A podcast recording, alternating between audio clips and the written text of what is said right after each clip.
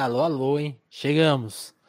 Chegamos para mais um show. Sejam bem-vindos aí ao Crise, Crise, Crise. Eu sou Vinícius Félix. Aqui, ó, tô com o Maleronca, tô com o Gonzo aqui, tô com o Thiago Soares, tô com mais novo integrante aí nessa. É o primeiro show dele assim oficial, né? Real oficial. Junior Rocha, seja bem-vindo, Junior. Salve, salve, Crisers. Daqui, a pouco, Junior, imensa. Daqui a pouco o Júnior pode se apresentar, mas vocês já conhecem eles, né? Porque a gente, o que, que, vinha rolando? A gente veio fazendo uns proibidões sobre maconha, sobre cerveja, e a gente tava devendo aqui o episódio do YouTube, né? O famoso episódio que. O, o, o disco clássico, né? O que fica aí. A gente já, já pagou todas, né? Inclusive para evitar problemas aí. Então, estamos de volta com o episódio tradicional do Crise. E o tema de hoje é um tema muito, muito esperado aí pelos fãs e pela gente também. Nada como um dia após o outro dia, o disco dos Racionais, né? Mais fácil do que falar qual disco que é. Eu escolhi falar porque é o, é o antepenúltimo, né? Quer dizer, o penúltimo, né? Porque a discografia dos Racionais é um pouco complicadinha. Tem o primeiro álbum, aí tem uma coletânea que reúne as coisas do. reúne o primeiro álbum e, e outras coisas, aí tem o segundo. Então o, o, o Nada fica meio como um terceiro ou quarto disco, mas é o disco de 2002 Será que é o melhor? Será que é o maior? Será que ele é. O, o, o vai falar disso aí, né? O maximalista, o disco progressivo dos Racionais, quase duas horas de música, né? São quatro LPs na versão em vinil, né? Disco duplo em CD, muita música, muita ideia, né? E, e, e se em Pânico na Zona Sul, Mano Brown avisa, né? Que os Racionais vão ler a realidade das ruas. Ler a realidade é uma treta, né? Porque quando você mete lá o termômetro, muda um pouco os parâmetros e as pessoas vão entender de outro jeito e a fita fica muito complicada. E os Racionais foram evoluindo, né? Dos primeiros trabalhos mais panfletários em alguma medida, músicas com palavras de ordem, para o Brau, especialmente o Brau e o Ed Rock vão começar a ficar storytellers, né? Os contadores de história, primeiro com um personagem como o Homem na Estrada, que tem ali um plot twist, ou depois mais complexo, como pegando um material de outra pessoa e can cantando diário de um detento, que no final você vai descobrir que o cara tá preso, papapá. E aí depois a coisa ficando, vai escalonando. E a gente chegando nada como um dia após outro dia, tem músicas, o Gonzo vai aqui explicar pra gente em algum momento, né? Jesus chorou nove personagens. Você não sabe quando que é exatamente o Brau que tá cantando, quando que é o personagem, você tem que prestar muita atenção.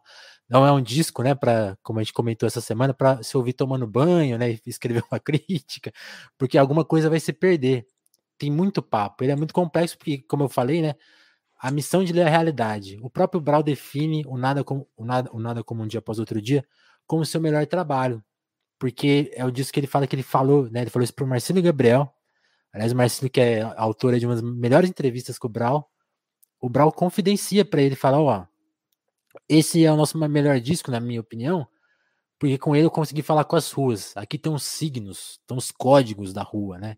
E de fato, né, mais do que os 50 mil manos de antes, agora é 500 mil, 1 milhão, o Brasil inteiro. E é um disco que, como eu falei, né, lançado em 2002, a gente também vai dar um contexto aí da época, que 2002 a coisa não era é antes do Lula, hein, gente? Foda. Então tinha esse contexto, tinha esse contexto também. Então é um disco que durou muito tempo, né? Até o Cores e Valores tem uma estrada bem grande e essas músicas ficaram, né? As frases viraram gírias, viraram lições, cada música você bate numa frase clássica, então tem muito papo. Então, nessas duas horas de show, a gente vai falhar, lógico, na missão de, de tentar resumir o que, que é, porque o próprio disco tem duas horas, né? Se, se aventure, se você não se aventurou, se você nunca se aventurou, se você já se aventurou, volta lá, tem coisa lá que você provavelmente ainda não encontrou. E é isso, gente. Será mesmo o trabalho mais bem acabado, sensacionais? Será que eles conseguiram agora contar um pouco da realidade do Brasil, que realidade que era essa, e que, disco é esse, né? O, o Acauã Oliveira defende a tese que o Sobrevivendo no Inferno tem uma, teria um formato de culto, né? Porque tem a introdução, e aí tem toda a coisa dos ritos ali que vão culminar, né? né nessa coisa um pouco ali baseada nos cultos, até talvez o culto mais evangélico ali seria a referência. O que, que é o nada? É, é um dia, são as 24 horas, é um dia só, são vários dias, são os momentos do dia. Por que, que o disco começa com um tiroteio antes da mensagem de bom dia do Brau?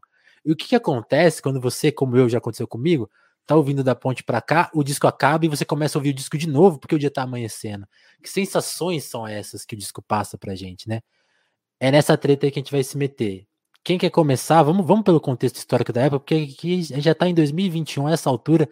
Será que a gente lembra mesmo como que era o mundo em 2002? Tiago, você consegue ajudar a gente? Faz tempo, né, cara? Eu vou, vou, vou puxar aqui da memória. É, é, é um disco ali da, da, da virada, né, dos 90 para 2000 ali, né? Ele é lançado no começo dos anos zero, né, dos anos 2000 e tal. E ele é lançado num período meio de turbulência no Brasil, porque o Brasil é, vinha de um vivia ali o que era ressaca do que foi uma certa euforia do real, né? Quando o, o plano real é lançado e a, a, a inflação é estabilizada e aí existe uma entrada de todo um novo universo de pessoas no mercado de consumo, né? A paridade do dólar, então existe essa integração do Brasil com os, com os mercados globais assim de uma maneira bastante é, intensa e essa, esse acesso a, novas, a, a, novos bens de consumo, novas tecnologias também, né, tipo de outros lugares do mundo e tal. E ali entre 98 e 99 rola o choque cambial. O choque cambial é quando que existia ali de uma certa paridade, né, do dólar e do real serem meio, meio similares ali né, em, em valor e tal é, é, isso se, se, desliga e isso tem um efeito cascata enorme na, na, sociedade brasileira, porque tinha um monte de empresas que tinham dívida em dólar, tinha é, toda essa integração do Brasil no mercado internacional, e de uma hora para outra, é, o, o, que se tinha planejado assim, de como a economia ia girar muda completamente, porque a, a diferença das moedas faz com que a balança de negócios, de governos e tal, comece a não fechar tão bem, né? É, Além disso, essa entrada do Brasil no mercado é, global, né, nessa malha financeira internacional e tal, deixa o país é, é, bastante é, é, é, instável quanto a, aos grandes choques da economia global, porque vão acontecer crises, tipo, vai acontecer crise, vai acontecer crise na uhum. Ásia, crise no México, crise na Rússia e tal. E esses efeitos todos eles vão bater aqui, eles vão ter um efeito bastante razoável né, na, na economia brasileira.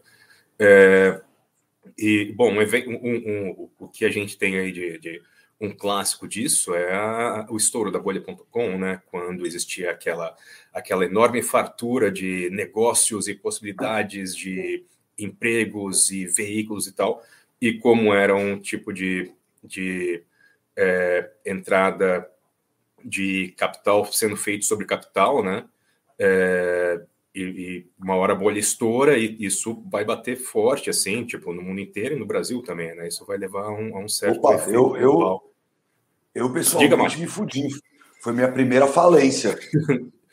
pois, pois é. Fiquei então, sem empregos, fiquei sem empregos. A treta. Uma, uma, te, uma testemunha ocular da história. É, para além disso, a gente, a gente tem um aumento da pobreza ali, né, entre, 90, entre 98 e 99, com a crise cambial. Vai existir uma estagnação da economia brasileira, né? A economia brasileira vai ficar ali patinando, girando em falso, ali, jogando gelo, é, ali desde o fim dos anos 90 até mais ou menos 2001, 2002. E era, era um cenário treta, assim, não era um cenário muito bom. E a gente tem ali como a cereja do bolo o apagão, né? O apagão que a gente vai ter aí um revival, ao que tudo indica, né, nesse ano que, que também vai ter um impacto, para além do impacto sobre o humor da nação, né? Vai ter um impacto o, também. No apagão, no, apagão, no apagão eu me fudi porque eu era office boy, mano. Os bancos no Paraná fechavam duas horas da tarde.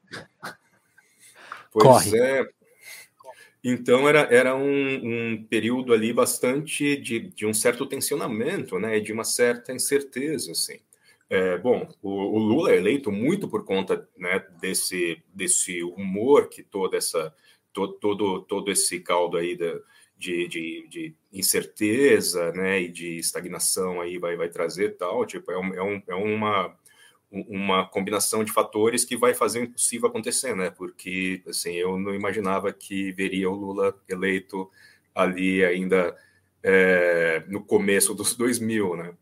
E, e, é um disco que ele, ele, ele, ele, de certa maneira, reflete esse esse universo e ele, e ele é uma reflexão sobre esse universo, né?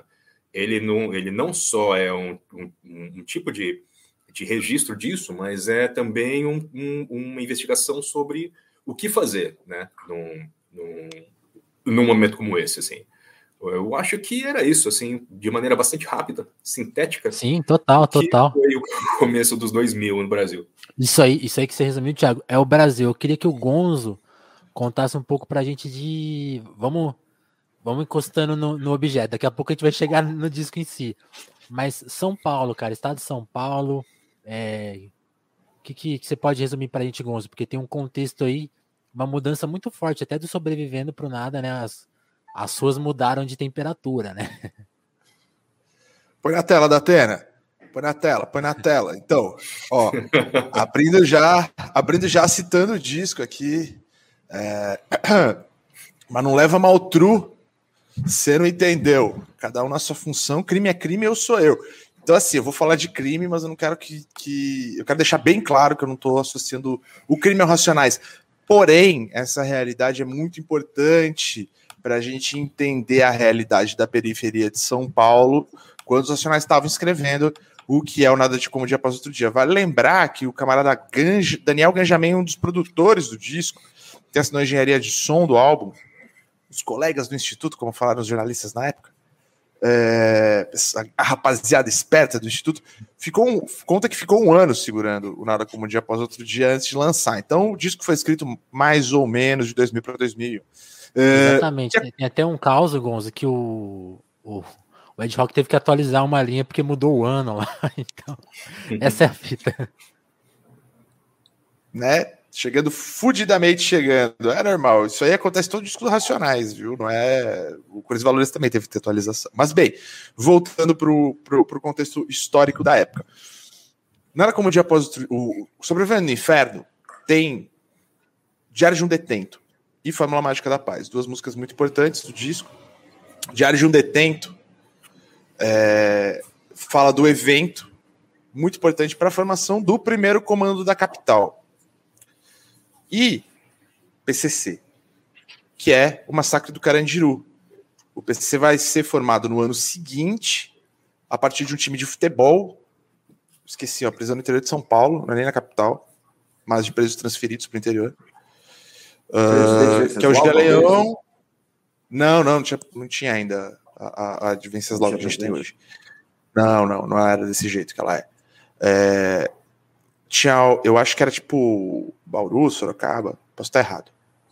Mas bem, era o Geleião, Cezinha, soltantes de banco, e a massa carcerária que tinha na época, uh, resolveram montar essa facção, não era a única facção que existia nos presídios de São Paulo, porque, bom, basicamente era uma terra sem lei dentro do presídio.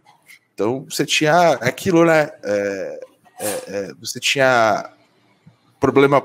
Tinha, tinha vários problemas, né? Você tinha é, o problema do, da tortura no cárcere, você tinha o problema da fome no cárcere, né? Você tinha o rango azedo que comia, né? Tinha pneumonia, você tinha o problema do estupro no cárcere, não só do ataque a estupradores que acabavam indo para o seguro, mas do estupro de, de, de detentos recém-chegados, que não eram necessariamente fortes, né? O moleque caiu aí no, numa prisão injusta, como a gente sabe que funciona, até hoje a gente tem esse problema aqui no Brasil, é, e, e, o moleque era estuprado, uh, e você, então existia, existiu a ideia de se formar uma facção centralizada, uma organização centralizada que pudesse responder essas questões.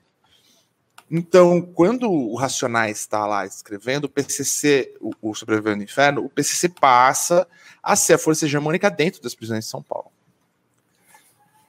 O que acontece no processo do Sobrevivendo no Inferno para o Nada Como um Dia Após Outro Dia é a saída do PCC. São, são dois processos que, que um processo só, mas que incorre de duas maneiras internamente. O PCC primeiro passa a se juntar para juntar dinheiro para financiar assalto a banco. O PCC é formado originalmente por assaltantes de banco e você tem uma ala do PCC de traficantes que acaba passando por cima desses assaltantes de banco e em 2002 acaba se tornando a ala hegemônica do PCC quando eles tiram o poder do Geleão, acho que eles matam o Cezinha já nessa época Posso estar errado, me desculpem, gente. Eu, eu, eu fiz a pesquisa aqui muito por cima, não, não anotei tudo. E ele, o Marcola assume o poder dentro do PCC. O que acontece? Quando o PCC já começa a juntar dinheiro para fazer os financiar os bancos fora do estado de São Paulo, isso passa a também abrir os olhos dos traficantes internamente. O que, que o PCC, o que acontece quando o PCC passa a se voltar para o espaço do tráfico de drogas? O PCC ele monopoliza a situação do tráfico no estado de São Paulo. Ou seja, você até então você não tinha facções como no Rio muito grandes, como o CV, depois os concorrentes do CV, terceiro comando, amigos dos amigos. Você tinha pequenos grupos controlando diferentes áreas da cidade. Esses grupos foram entrando nesse consórcio e se adaptando e se moldando. Até porque o consórcio funcionou, passou a funcionar depois de um tempo como uma franquia. Né? O PCC fornecia as drogas, fornecia as armas, né? Comprava ali, mas você não precisa. Mas, porém, o PCC passou a agir. E aí a grande jogada ideológica que é inspirada em Fórmula Mágica da Paz, que é quando o PCC passa a. a qual, qual é a história de Fórmula Mágica da Paz? Fórmula Mágica da Paz não é uma música que conta só a realidade da favela. Fórmula Mágica da Paz, última faixa, e que é a primeira vez que Nacionais o termo vida louca, que é um termo muito importante, nada como um dia após outro dia, não é só uma história a respeito de como é a realidade da favela, é, fala sobre uma realidade específica. As periferias de São Paulo, durante os anos 90, tinham um problema muito grande de violência entre jovens negros. Porque como você não tinha lideranças e a polícia não serve para nada, a não ser para bater em moleque, dar tiro e extorquir, né? A polícia não, serve como uma força de Estado você tinha um ciclo de violência interminável. O que Fórmula da Mágica, Fórmula Mágica da Paz fala, e talvez é a primeira música que o Mano Brown realmente vai tocar numa questão que eu quero falar depois, que é sobre é, saúde mental do jovem negro de periferia. Fórmula Mágica da Paz está falando a terceira parte, que é a parte onde ele entrega, né, da, da micha do bagulho, que ele entrega o que, que qual que é o rolê. Ele está explicando que é o seguinte, cara, é, Porra, mataram meu mano, vou matar outro mano. Mataram outro mano, mano matou outro mano. Como é que o primeiro mano que matou aquele mano matou o mano? Ah, mano matou o mano porque o mano tava encarando o mano. E os caras. Era tipo uma chacina atrás da outra. Isso junto com pé de pato, mão branca, né? Grupo de extermínio da própria polícia oficial, né? A, a, a querida Rota na Rua, né? Anos Maluf, aqui na Prefeitura de São Paulo, a gente não pode esquecer né? Foi, então, assim, você tinha um contexto de violência muito fodido, muito grande. O PCC, que vai depois operar no que o, o meu camarada Cássio chama de. Do, Acácio Augusto tem que vir aqui uma hora, chama de é, terceirização da segurança pública de São Paulo, porque ele ter, a, a, a, a, Secretaria de Segurança Pública de São Paulo simplesmente terceiriza nas periferias de todo o estado a segurança do PCC. O PCC passa a impor uma lei. Ninguém mais morre sem a nossa autorização. E se tiver algum crime, não vai para a polícia. Vem aqui na biqueira que nós vamos trocar aquela ideia e vai subir. E esse modelo começa a ser. É, é, esse modelo que começa nas cadeias passa a ser exportado durante o fim dos anos 90 e começo dos anos 2000. Então, lá por 2000, os chamados tribunais do PC já estavam funcionando nas periferias de São Paulo. Ou seja, já estava começando esse primeiro processo importantíssimo de pacificação, que não ocorre em nenhum outro lugar do Brasil. Ele, ele, ele, ele é muito específico de São Paulo, do estado como um todo. E isso faz uma diferença tremenda. E essa relação entre os nacionais como linguagem da rua e o primeiro comando capital como linguagem do crime, ela está explicitada, né? É, um dos lemas, o grande lema do PCC, paz, justiça e liberdade. O Brown cita em Vida Louca parte 1, justiça e liberdade, a causa é legítima. Quem não sabia, ficou sabendo, no mínimo, se tivesse um pouco de esperteza, sabia que esse comando foi, esse, esse, esse, esse lema foi tirado do Comando Vermelho do Rio de Janeiro, né? Foi inspirado. Ou seja, o PCC e os oito artigos do, do, do, do PCC já preconizava, inspirado em Fórmula Mágica da Paz, a importância para os negócios da pacificação das favelas de São Paulo, das periferias, não só as favelas, mas com as periferias como um todo, porque nem toda periferia de São Paulo é necessariamente uma favela, porém, da mesma forma, sofriam com essa terrível onda, essa terrível epidemia de violência. Então, Racionais, quando chega em 2002, já chega com essa história dada. Antes de 2006 e antes já, escrito já antes da grande onda uh, conectada de rebeliões dos presídios de 2002, que é a primeira vez que, fora do aparato de segurança pública de São Paulo, vai se ouvir, vai se entender o nome PCC, primeiro comando da capital. Então, o processo do PCC. Então, presta, olha, olha só a mudança. Porque a mudança ela é interna. Em Diário de um Detento, você tem lá a voz do Blue, personagem que o Blue tá fazendo, que fala aquele puto é ganso, pilantra corno manso. Pá, esses papos me incomodam se eu tô na rua, é foda. No código do PC, isso não deveria acontecer. O que, que o Brown fala em Vida Louca Parte 1? O que, que o, o, o, o interlocutor do Brown fala durante a ligação entre Vida Louca Parte 1? Vagabundo não atravessa. Visita aqui é sagrada. Isso faz parte do código do PCC. Então, assim, de novo, crime é crime, eu sou eu. Só para encerrar, crime é crime, eu sou eu. Racionais é separado do crime. Mas o Racionais não pode ignorar, e ele não ignora em nenhum momento do Nada Como Um Dia Após Outro Dia, as mudanças da realidade do crime, porque são muito importantes dentro do véu, mais importante do que o Estado, no fim das contas. Porque o que o PCC faz é substituir efetivamente o Estado. Qual que é o problema do Estado? Por que esses moleques se matavam? Porque ninguém investiga assassinatos de pobre no Brasil. Ninguém investiga. Ponto. Eu tô agora que tem câmera e tal, as coisas estão melhorando.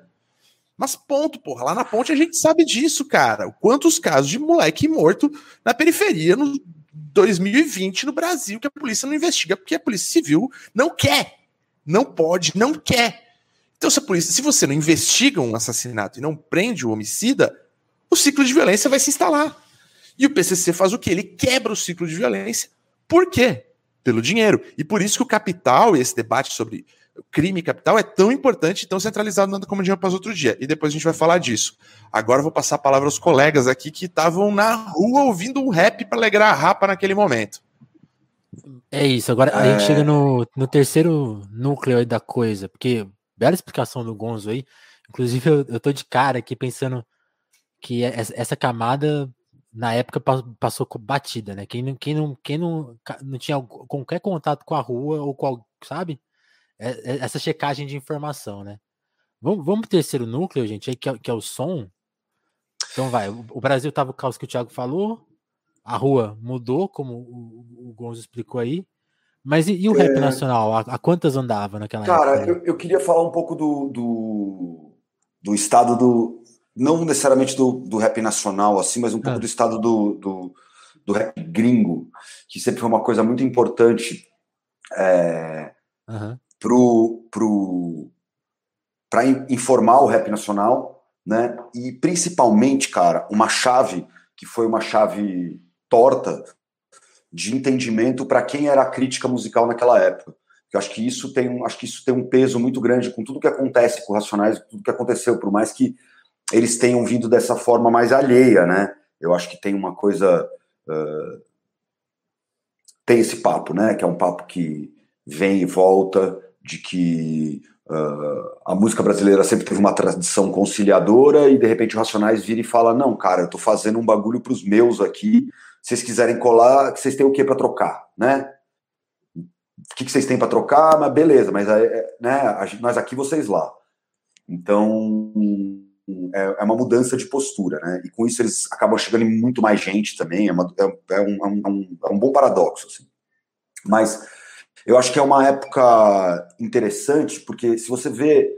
Uh, nessa época, cara, a gente já tinha visto, sei lá, meio que um. O caso do, do gangsta rap, assim, né? Que era uma coisa que. Então, o que eu quero dizer é que os críticos musicais uh, limitados, super roqueiro, né? E roqueiro, acho que no Brasil, significa não gostar de carnaval, né? Essa acepção de roqueiro que eu quero colocar, assim, né? Achar uma coisa ruim, pior, menor, tal, é, que é uma coisa completamente equivocada, né? Mas enfim, eu acho que tinha essa coisa de, o gangster ele tinha estourado lá fora e aqui também, tal, e tinha feito muito sucesso, então eles tinham figuras de gangsta rap que eram muito famosas, né? Uh, uh, Tupac era muito famoso, o Dre era muito famoso, o Ice Cube era muito famoso, enfim, e por aí vai, né? Uh, o Big, enfim, é, toda essa coisa. E eu acho que. E, nessa e época, Snoopy. O Snoopy, o Snoopy, imagina o Snoopy. É.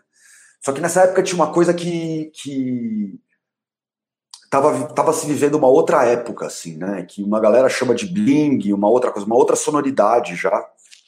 Né? Eu acho que é muito mais complexo que isso, porque a gente, em geral, fica fazendo essas divisões entre ah, gangsta rap, trap, bling e underground, blá blá blá. Isso explica muito pouco, né? Porque tem uma cacetada de subgêneros assim que que surgiram, né? Tem essa sonoridade toda do, do deep set do Kanye West do começo, né? De, dos samples acelerados, de sample de soul e tudo mais. O que eu acho interessante, cara, é que foi um disco muito pouco entendido, como todo disco do Racionais. Toda vez que ele sai, as pessoas falam que o anterior era melhor e dá um ano, dois, tá todo mundo copiando o que os caras fizeram. Isso é fato e isso tem que ficar registrado assim, porque acontece.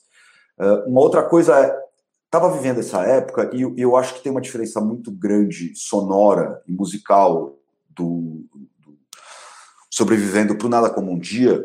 O Nada Como um Dia ele é muito mais cheio de coisa, né? O, ele, ele tem muito mais coisa. O, o, o Sobrevivendo é muito mais sóbrio em termos de produção musical, assim, de camada de sample mesmo de, de coisa de bateria, de vozes e tudo mais. Assim, eu acho Sobrevivendo o disco é, é fantástico. Eu aí escutando, ele é muito equilibrado, né, cara? É um, é um, é um grande disco, assim, é um dos grandes discos de música brasileira mesmo. Nada como um dia, ele, ele é muito potente. E eu acho que essa potência tem a ver com as músicas. E se for ver o que os caras usaram de sample numa, num disco ou no outro, ou mesmo nos discos anteriores, uhum. não muda muito. Não tem assim, uh, o que eu quero dizer assim, não tem tipo, ah, nós, a gente estava sampleando esse tipo de soul ou esse tipo de funk e agora a gente vai samplear esse tipo de soul e esse tipo de funk, que é diferente. Não, cara, eles só estavam sampleando de outro jeito. Isso é muito forte, tá ligado? Isso é, é muito A foda. mesma influência com outra pegada. Isso é do caralho. É do caralho. Isso é, isso é, isso é, isso é coisa para poucos, assim, né? Isso é um bagulho para poucos. Uh, e eu acho que, em termos de.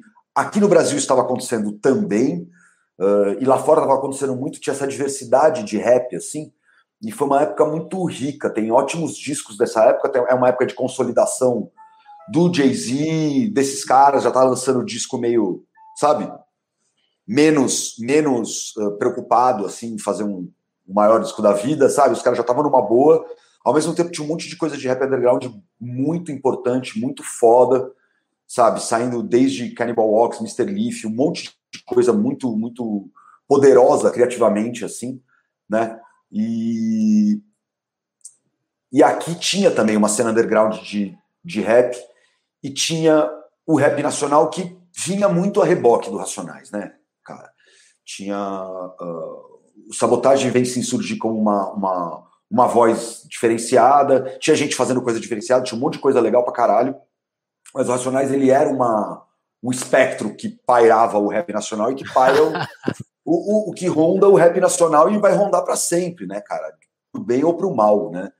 Mas eu acho que em termos de desenvolvimento de linguagem, o que o Racionais fez, é, esse salto de uma coisa para outra é, é, é, incrível, porque a gente tinha conversado antes, eu tinha falado dessa coisa que o Vini citou, de ser maximalista nesse sentido, mas é porque eles pegam todas as coisas do sobrevivendo, colocam nesse outro contexto de época que o Thiago estava colocando e de, e de vivência, de cotidiano que o Gonzo colocou, e sintetizam uma outra coisa, com muito mais vozes, né? com muito mais perspectivas, com muito mais encadeamento. assim. Eu acho que ele é um disco que a, essa competição entre se o Sobrevivendo é melhor e e o, e o Nada Como Um Dia é melhor, eu acho que ela é, ela é dureza, assim, porque eu tenho a tendência a achar o Nada Como Um Dia melhor, mas tem uma questão que é foda, assim, porque o, o problema, acho que não é um problema, cara, porque, sei lá, as partes do Ed Rock são excelentes, não é como um dia, mas ele ainda tá fazendo o mesmo papel que ele fez no Sobrevivendo, né? Que o Brown vem com a loucura, com a utopia, com o sonho, né? Mesmo quando é narrativa, ele vem com o onírico da parada. E o Ed Rock tá fazendo o rapaz comum, ele tá colocando o pé no chão o tempo todo, assim. E é maravilhoso. Isso do Sobrevivendo no Inferno funciona muito bem. Eu acho que no Nada Como um Dia isso funciona menos bem. Porque ele tá muito fazendo a mesma coisa que ele estava fazendo antes, assim. E o Brown dá um salto, né? E aí o Brown dá o outro salto, né? Porque ele já tinha dado um salto, ele dá esse outro salto. Então, não sei, Júnior, o que, que você quer, o que, que você, que se, enfim. Mano, eu, eu, eu, eu, concordo com a parte do, do Ed Rock que você falou, é, mas ao mesmo tempo eu acho que é um dos, dos, dos grandes momentos ali dele se, se inaugurar como um, um liricista que avança mais do, do que no Sobrevivendo. Tipo, ele, ele tem, tem, tem, tem música que passou batido, tipo, na Fé Firmão, sabe? Aquela escuta uhum. aqui, escuta aqui, EDI, Sim. que é onde ele, ele busca se arriscar mais, que ele joga mais punchline ali, ele faz um rap mais livre tá ligado? O, que é diferente do é necessário vida é desafio e, com e da certeza, outra com certeza. Com o certeza. crime vai, o crime vem. Mais... Essas é. Hum. É, essas têm essa pegada que você falou. Da, da, função, da função que ele Sim. exerce no, na narrativa. Mas isso ele manteve até o Cores e Valores, cara. Se você for pegar no Cores é. e Valores, tipo, a parte do Ed Rock ali é a praça. Que, mano, é um puto storytelling, acho foda tá ligado? Mas é o estilo de rock, né? O, a voz forte da Norte, pelo menos no Racionais, aí nos discos solo dele vai ter vai ter uma outra parada, né? Vai ter o Ed Rock lá do Cava Cava, que pra mim, mano, é o melhor Ed Rock, tá ligado? Na missão, ali é, é maravilhoso. Mas esse disco, mano, pra mim, tem um bagulho muito foda. Tipo, o 2002, ali ele foi lançado em outubro, né? E foi na eleição do Lula quase que ele foi lançado, né, mano? O... Que foi, coincidentemente, quando meu pai morreu. Eu tava mal, mal pra caralho, né, mano? No, no, quarto isolado, ouvindo rap, a sua música de tragédia, que brecha. Isso é uma letra de um brother meu lá na cidade de Tiradentes, mas que, que eu me via muito nisso. Eu tava, tipo, mano, tava muito fodido. Então, e, e, e, eu não tava no quarto isolado só, eu fiquei, fiquei muito na rua, né, mano? Tava, tinha 17 anos, tinha acabado de fazer 17 anos. E eu tava muito na rua e eu tava e eu sempre ouvindo muito, né? Nessa época era mais noia de rap do que eu sou hoje, né? E, e, e eu tava, tá, peguei esse disco e eu fiquei escutando muito, e os comentários que se tinham sobre esse disco era muito louco, porque o rap não aceitou esse disco inicialmente. As ruas aceitaram, né? O público geral aceitou, mas o rap demorou para digerir, porque o rap, o rap paulistano, principalmente, ele é um rap bastante bastante perreco, né? Tipo, ele, ele o, o, o, o, rapper brasileiro, até hoje, ele é, ele é bastante conservador, né? Então, se tinha um Racionais ali, né, a prova de críticas até o Sobrevivendo no Inferno, mas que quando o Brown se arrisca, né, não só o Brown, mas o, o, o grupo todo ali se arrisca a, a, fazer um outro tipo de rap, a mandar um um por amor, dois por dinheiro, Pô, isso daí na rua, mano, fez um barulho muito negativo dentro o meio do rap. Porque nessa época eu também fazia um rap, né? Eu tinha um grupo de rap e eu tava, tava nos espaços dialogando com esses caras, né? Tava indo na galeria o, todo, quase todo dia, porque eu trampei na Santa Ifigênia, então eu ia na galeria sempre trocar ideia com os caras, assim, tipo, eu não, eu não ia pra escola, eu tava zoado, tinha parado de estudar, tá ligado? É, aí eu saía do trampo na Santa Figênia, colava na galeria e ficava à noite ali circulando por aquela região, trocando ideia, enfim, vivendo aquela São Paulo, tá ligado? E, e esse é um disco que, nesse ambiente, nesse circuito do, do rap, ó, hoje chegou aí, mano, moçada, salve moçada. E, e ele, ele é, deve estar ligado que ele viveu. Ele, é, ele, ele é, é, hoje. O, ele ele deve, deve ter vivido algo parecido, né, mano? Que o, nesse circuito ele demorou para ser o, unânime. Hoje ele é um álbum unânime dentro do rap, né? Dentro do, da, das pessoas que, que, que, vivem ali o rap.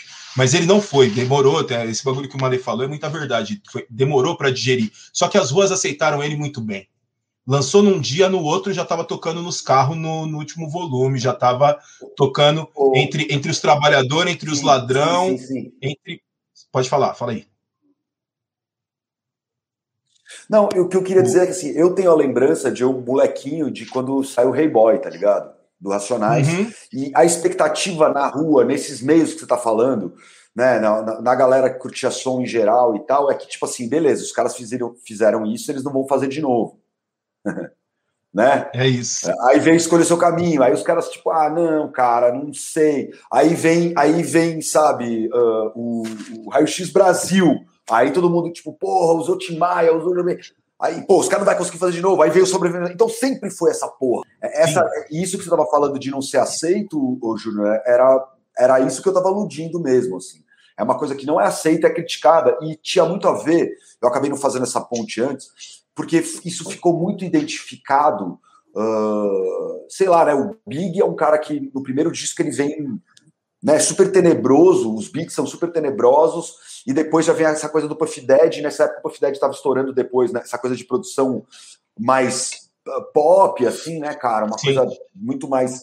E aí isso estava estourando lá fora, e tinha uma galera que entrou numas que os, ah, os caras estão nessa, que depois vem a se chamar ostentação, que vai influenciar todo o fã. Sim, mas, mas a galera ficou muito nessa, assim, tipo assim, ah, mano, esses caras estão querendo fazer, sendo que não é, né? Nem a sonoridade não parece, é, não, é. ideias, não tem nada a ver. Não é. Mas, mas teve tinha, esse sentimento esse medo. na época na rua, tá ligado? Sim, que medo. era um medo.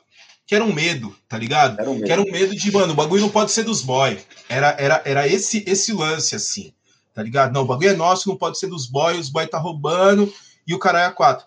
E, e, e a sonoridade desse bagulho, é, a gente tinha, sei lá, o que era o mesmo preconceito que se tinha com a G-Unit, por exemplo, que nessa época também estava começando a bombar, né? O, o, o, a rapaziada da G-Unit, principalmente o, o 50 e tal, né?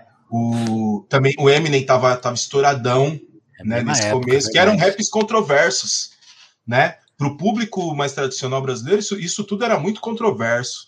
Né? O Outcast estava hum. estourando, né? Que era um bagulho estourando Sim. maior, assim, mais ainda, e que era um negócio também que era super musicalmente diferente, complexo, tá ligado? E que tinha rupturas. E, e, esse é um álbum de ruptura de estética do rap brasileiro, assim. Ele, ele vai beber uhum. de, mano, de várias outras, inclusive do underground. Tem, tem influência do, do que os caras tinham lançado um, um, tempo atrás, tá ligado? Lá do Sounding Bombing, lá em 99, 2000 nessas paradas que veio chegar no Brasil é, um pouco depois, né? Várias fitas que eu ouvi depois, do no Mos Def, um Talib Kweli, do Black Star lá lançou em 98, 99, sei lá, e também chegou. Tipo, essas paradas que vinham chegando pra gente depois, e são sonoridades que os caras estavam mais antenados, né? E pessoas que, que, que participaram ali, tipo, o Ganja que participou ali desse, desse processo de produção, os caras estavam antenados com coisas de lá de fora, com timbres, com sonoridades e o caralho. Sim, né? mano, fora assim, que Sound, o... Bomb, Sound Bomb era um negócio que, assim, esse, esse rolê inteiro da Hawkins, de Company Flow e tal, tal, todo mundo sacava. Tava, todo mundo é... sacava mesmo, assim, quem gostava e quem não gostava, sacava. Que era a novidade, era um né, mano? E era assunto. Era o assunto, assunto, era o que tava pegando.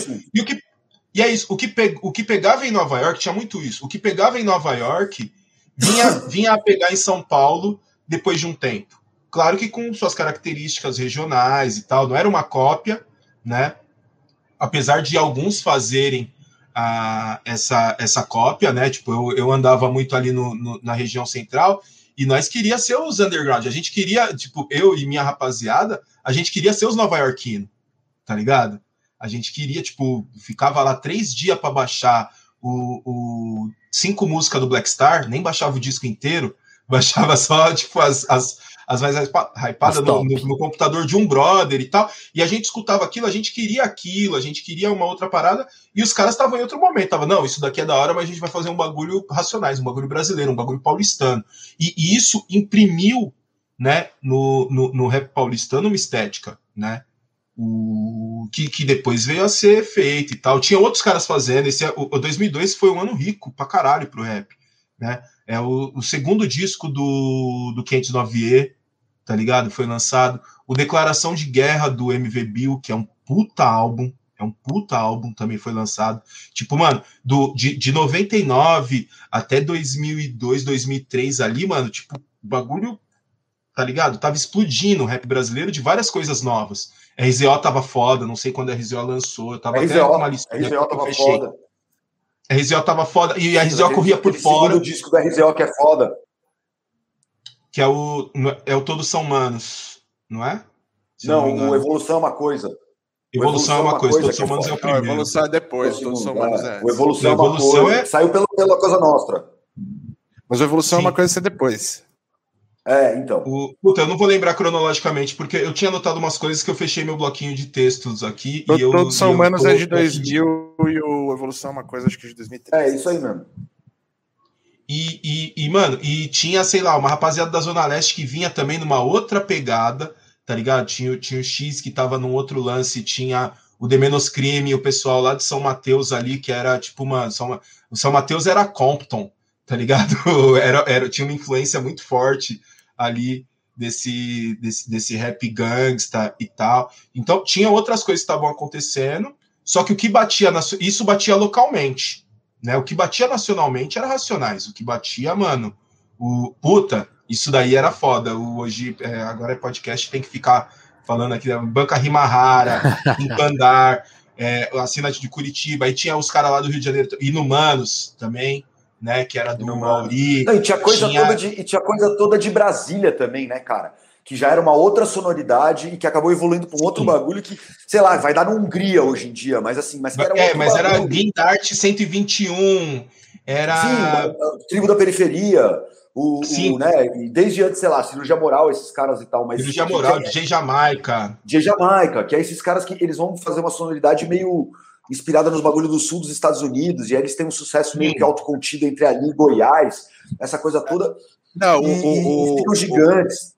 Não, mas eu, depois de Carro de Malandro, que é, que é, realmente onde rola essa diferença e tal, eles vão fazer muito sucesso também Sim. no Nordeste, né? No Nordeste, é. é. E aí, bom, bom, mas aí é um, é um papo extra, vamos manter aqui. É outra, é outra fita. Tinha uma cena mineira também muito forte, mas também que também era regionalizado. Mas só que isso é importante de falar, não, não, não entrando em muitos, só que essas paradas, né, eram uhum. regionais. A não ser que você fosse um nerd de rap, que fosse pesquisar esse bagulho, não chegava. Não chegava, chegava na rádio, a rádio que a gente tinha que tocava rap era 105 FM nessa época. Uns anos depois veio a RCP aqui em São Paulo, que era uma rádio pirata que pegava na cidade inteira, era muito forte. A RCP era pirata que era do Edinaldinho, se eu não me engano. Era do Naldinho, mas, era do Naldinho, é, do Naldinho. Só é. que o, o, mas essas paradas tocavam tocavam rap de, de, São Paulo, tá ligado? E uma outra coisa do Rio, do Rio quem chegava era o MV Bio.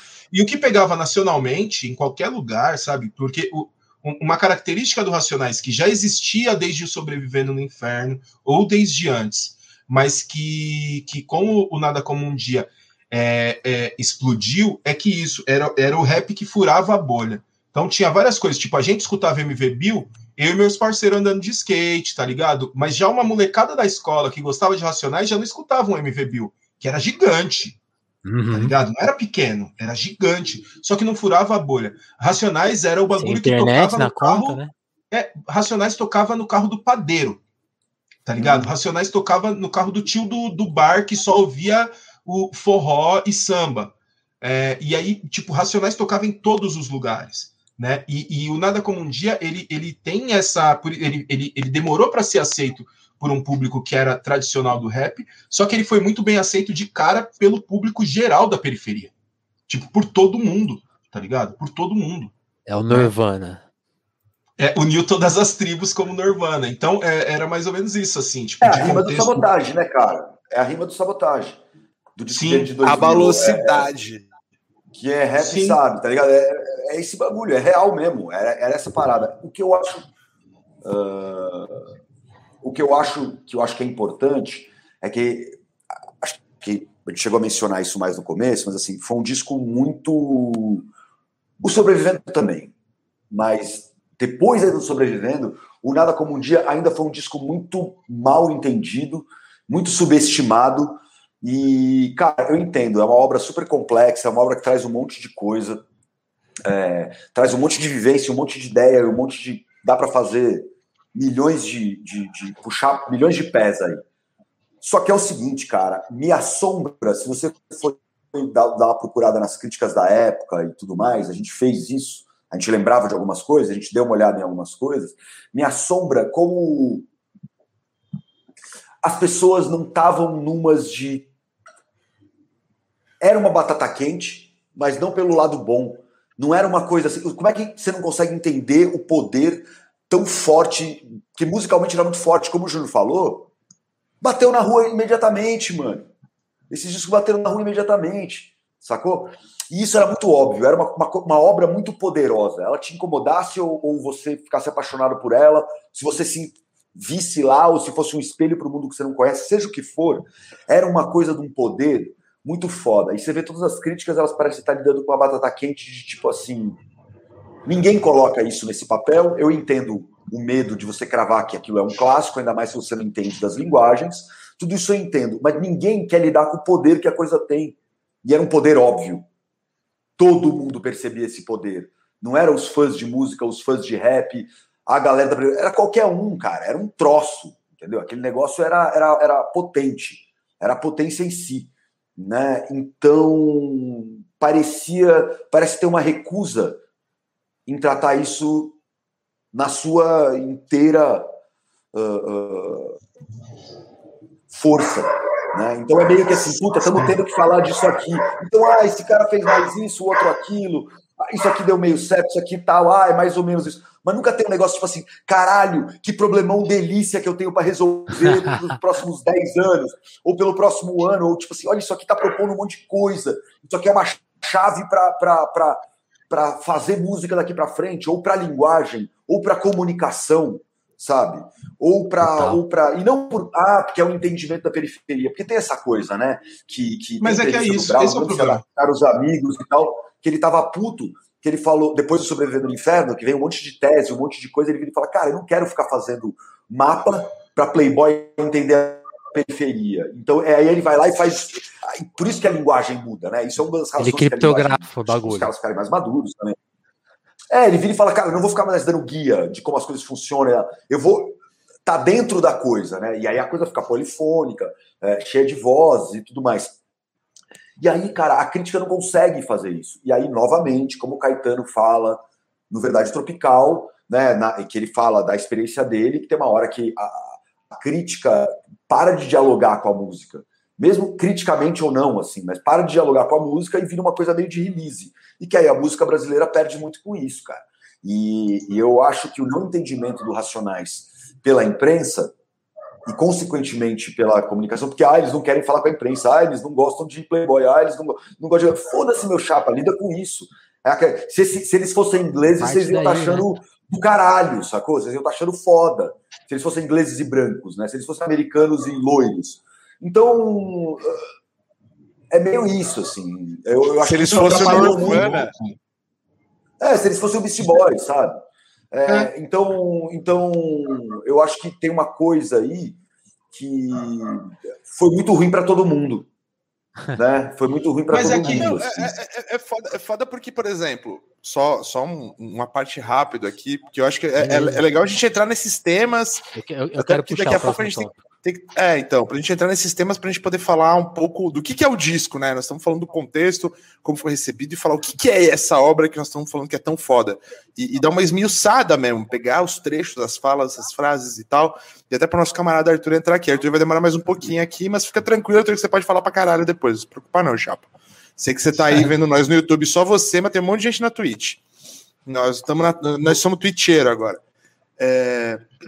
Mas assim, tem um lance que, que isso acabou criando essa, esse problema de, de, de leitura da crítica no primeiro momento, acabou criando um, um problema de legado para esse disco, que é isso. O, a, o, nada contra Sobrevivendo no Inferno, pelo contrário, a gente acabou de falar, eu vou falar, é um álbum puta que pariu, é, é aquela história difícil escolher, entendo quem prefere Sobrevivendo, mas assim, é o sobrevivendo que é, é, é tá na Unicamp, é o sobrevivendo. O, o falou numa entrevista, por isso que eu até chamei ele para ele falar aqui uh, sobre, sobre, o Nada Como um Dia, porque ele é o disco favorito do Velotti, mas ele foi chamado para escrever sobre o sobrevivendo, porque foi a escolha. É, é o disco que, quando faz não sei quantos anos, todo mundo senta, comemora. É o disco que tem. O sobrevivendo é o disco que tem tese de mestrado, doutorado, artigo, não sei o que lá e ninguém fala da porra do Nada Como um Dia Após Outro Dia, que é um álbum que, tipo, deveria ter no mínimo o mesmo tipo, o mesmo nível de atenção por parte da academia, por parte da crítica, por parte da cultura. É, é um disco que também é para ser, ser. É que isso tem um nome. É que Diga. isso tem um nome. Racismo. Fala, ah, juro. É, é. Ponto. Mano, ó, É. O, se, se, a, gente, a gente tá falando isso de uma obra quase. Isso já responde a, a questão do, do, do, peste negro aqui. Mas, é. mas vai, Júnior, é isso. É, é o que o Júnior está é, falando. Mas é isso. Sobre como é a, a gente dava conta de lidar com, com os textos de rap. Era racista. É racismo. E não é racismo só, né? Do ai meu Deus, o jornalista, o crítico musical que escreve na Folha, no Estadão, ele é racista. Beleza, ele é. Só que ele, ele, ele vive num mundo, numa estrutura racista. Então, você não tinha nem jornalista preto. Quem é crítico, quem era crítico musical preto no começo dos anos 2000? Quem, quem era jornalista de grandes veículos no começo dos anos 2000? E olha que a gente teve, né? E aí, historicamente, sendo justo, né? A gente teve um, um grande trabalho da imprensa negra final dos anos 90, começo dos anos 2000, inclusive né, com hip hop. Né? Você teve, você teve revistas, você teve o, o, diversas coisas, mas que não furaram a bolha. O que ficou não furaram história... a bolha, não furaram a bolha. Eu fui, é, escrever, eu fui escrever de rap, Júnior, porque eu falei, cara, alguém precisa escrever, tá ligado? Sim. Porque, assim, nessa, nessa, sabe, escrever, depois foi ter a Rolling Stone, mas às vezes na Eliela, ou, ou, ou, na Folha, ou no Vermundo, alguém precisava escrever, cara. E aí pintou a oportunidade. Eu falei, eu vou escrever, porque, porque sabe, precisa. Precisa mudar Mano, isso aí. É, é, era exatamente isso. Era exatamente isso. O, e, e a gente tinha. Né, se hoje esse, esse bagulho ainda é realidade, você imagina o que era há 20 anos atrás, tá ligado? Você tem uma, uma, uma, imprensa que é, que é racista, que é conhecida por ser racista, não é uma novidade, né? Não é um bagulho que eu tô falando aqui. Só que é isso, tipo, a crítica musical, ela também tá pautada por uma parada que é o, o eu, eu, eu, eu, vou, eu vou escrever ou eu vou validar o, obras que negros fazem e que eu valido. Tipo, você tem que passar pelo crivo dos caras, não importa o quão grandioso é o Nada Como Um Dia. A gente estava conversando aqui nas nossas, né, no, no, no, nosso paralelo, eu falei, não, eu acho o Sobrevivendo um álbum mais importante, de fato. Só que o... E, e mas por que que... O, o, tem, tem um bagulho que a academia tem muito, né, que é o lugar do negro. Né? O que, que o negro pode e o que, que o negro não pode fazer. Né? E, inclusive, eu mesmo já me fudi muito por isso. Né? eu eu, eu, eu, eu estaria em outros locais, né, em, outra, em outro patamar, se eu fizesse coisas que os brancos, o, o descolados, validassem os meus trampos. Eu fui me envolver em várias coisas que não eram o local de negro, tá ligado? E, e o que o Nada Como Um Dia faz é isso, é, é romper com o que se espera. Então é muito bem aceito pela rua e forçou né, o, o, a furada da bolha. Então, o cara foi escrever a, uma crítica sobre o Nada Como Um Dia sem tesão nenhum. Ele não queria escrever aquilo, ele escreve, queria escrever sobre o sobrevivendo, ele queria a reprodução daquilo. E aí vai, vai falar um monte de coisa, né? A gente falou, mas depois a gente vai entrar nessa, nesse lance aí. Mas é, isso, vai entrar nesse isso, monte isso. de merda. Mas esse lance. No Proibidão a gente entra legal nessa parada aí, rapaziada. No Proibidão, Sim, no Proibidão vai ser foda. Mas, cara, assim, mas, assim, se você for ver, se você for ver o que, que o que, que, se falou de disco do, do Snoop Dogg, de disco do que os caras tinham que falar porque a gravadora colocava, mandava para as revistas, os caras tinham que resenhar. É um absurdo, assim, é um absurdo. E, cara, esse bagulho perdurou assim, cara, é a crítica do, do Nona Orelha do Criolo na, na Bravo, sabe? Que foi um cria da Bis que escreveu também. É super racista, é super estúpido, assim. O, o, Sérgio Martins, cara, que tá na Veja até hoje, ele é um cara que ele tem uma visão muito, na minha, na minha concepção, assim, né? Ele tem uma visão muito do bom gosto, né? Depois então, eu, vamos, vamos, guardar, porque eu quero, eu quero mandar uma do Sérgio Martins depois no Proibidão. Vamos, vamos, vamos, vamos falar do disco, vai, gente. Vamos blocar, então. É, vocês que pediram uma história, eu vou contar a minha, então. Que é o seguinte, que é, que é falar a gente está tá falando de crítica, de percepção. Por exemplo, eu, eu cheguei, até pela minha idade, vocês estão. Esses, esses, dias a gente tava falando de idade, não, porque em 2002 eu tava na faculdade, aí o Mari, não, porque eu fali. Aí eu falei, ah, legal, gente, eu tava na, na quinta série, tá ligado? Mudando de cidade, indo pela primeira vez para uma escola particular, então, tipo assim, as coisas chegaram racionais, chegou quando eu comecei a me interessar por música que é lá pra frente. Quando eu vou pensar em ser jornalista, quando eu vou pensar em mexer com as coisas, tipo assim, sei lá, quando, eu, quando eu comecei a entrar em contato com, com a geração do MC, do Rashid, do Projota, aí você vai ver os caras, vai ver a entrevista dos caras. Então, ó, rap no Brasil tem 20 anos, então vai pesquisar. E aí eu comecei a entrar em contato com a dos Racionais e, e, aí, e aí você via, né? MTV, por que, que os caras fizeram aquele VMB, né? Por que, que o, o orelha lá do KLJ, você vai começando a entender muito por alto as coisas, né? E a gente tá falando de, impress, de impressões, eu sempre imaginei o, o Racionais como um grupo de hip hop que os jornalistas da época de, de rock descreviam. Então era assim: o, o, o Mano Brown e o, e o Ed Rock escrevem as letras, tá? O KLJ faz as músicas. Quais? Todas. E o, e o, e o, e o Blue é meio que um cara ali que faz uma figuração, tem o um papel de, de fazer a, a contravoz e tal. E aí, eu falo assim, então, os caras são uma banda de rock, tanto que eu demorei muito para entender por quê que eles lançam um disco a cada cinco anos. Por que, que demorou mais de 10 anos para sair a, a, sequência do, do, Nada Como um Dia? Porque uma banda de rock, pra, na minha concepção e na concepção de mercado, a cada dois anos você renova o repertório e faz show pelo Brasil tocando um repertório famoso, né? Que você não toca as músicas novas, você só toca as músicas velhas. E fala, por que, que esse grupo não funciona assim? E tem tudo a ver com essa percepção, né? Os caras pensam como um coletivo, eles nascem nos anos 80 de uma da criação do hip hop, né? De juntar num prédio e falar, ó, esse aqui é o KLJ Ed Rock, o, o Blue e Brown, você se conhece, for, se forma um grupo, se força a formar um grupo, eles se politizam nesse momento, eles se criam dali, e a criação deles é única nesse sentido, né? Tanto que quantas vezes na obra dos Racionais o Brown e o Ed Rock dividem uma né? O que, o que é negro drama? Por que negro drama é tão importante? No momento que eles dialogam numa música, né? De uma, de uma maneira tão forte. Estilo cachorro pensando... também, né? Exatamente. E assim, tipo, percepção, né? Aí, aí, que eu entendi a força deles. Tipo, é um grupo meio único, assim, é uma história meio única no, no, na música brasileira. Esse tipo de mensagem, esse tipo de grupo, esse tipo de pensar um disco, né?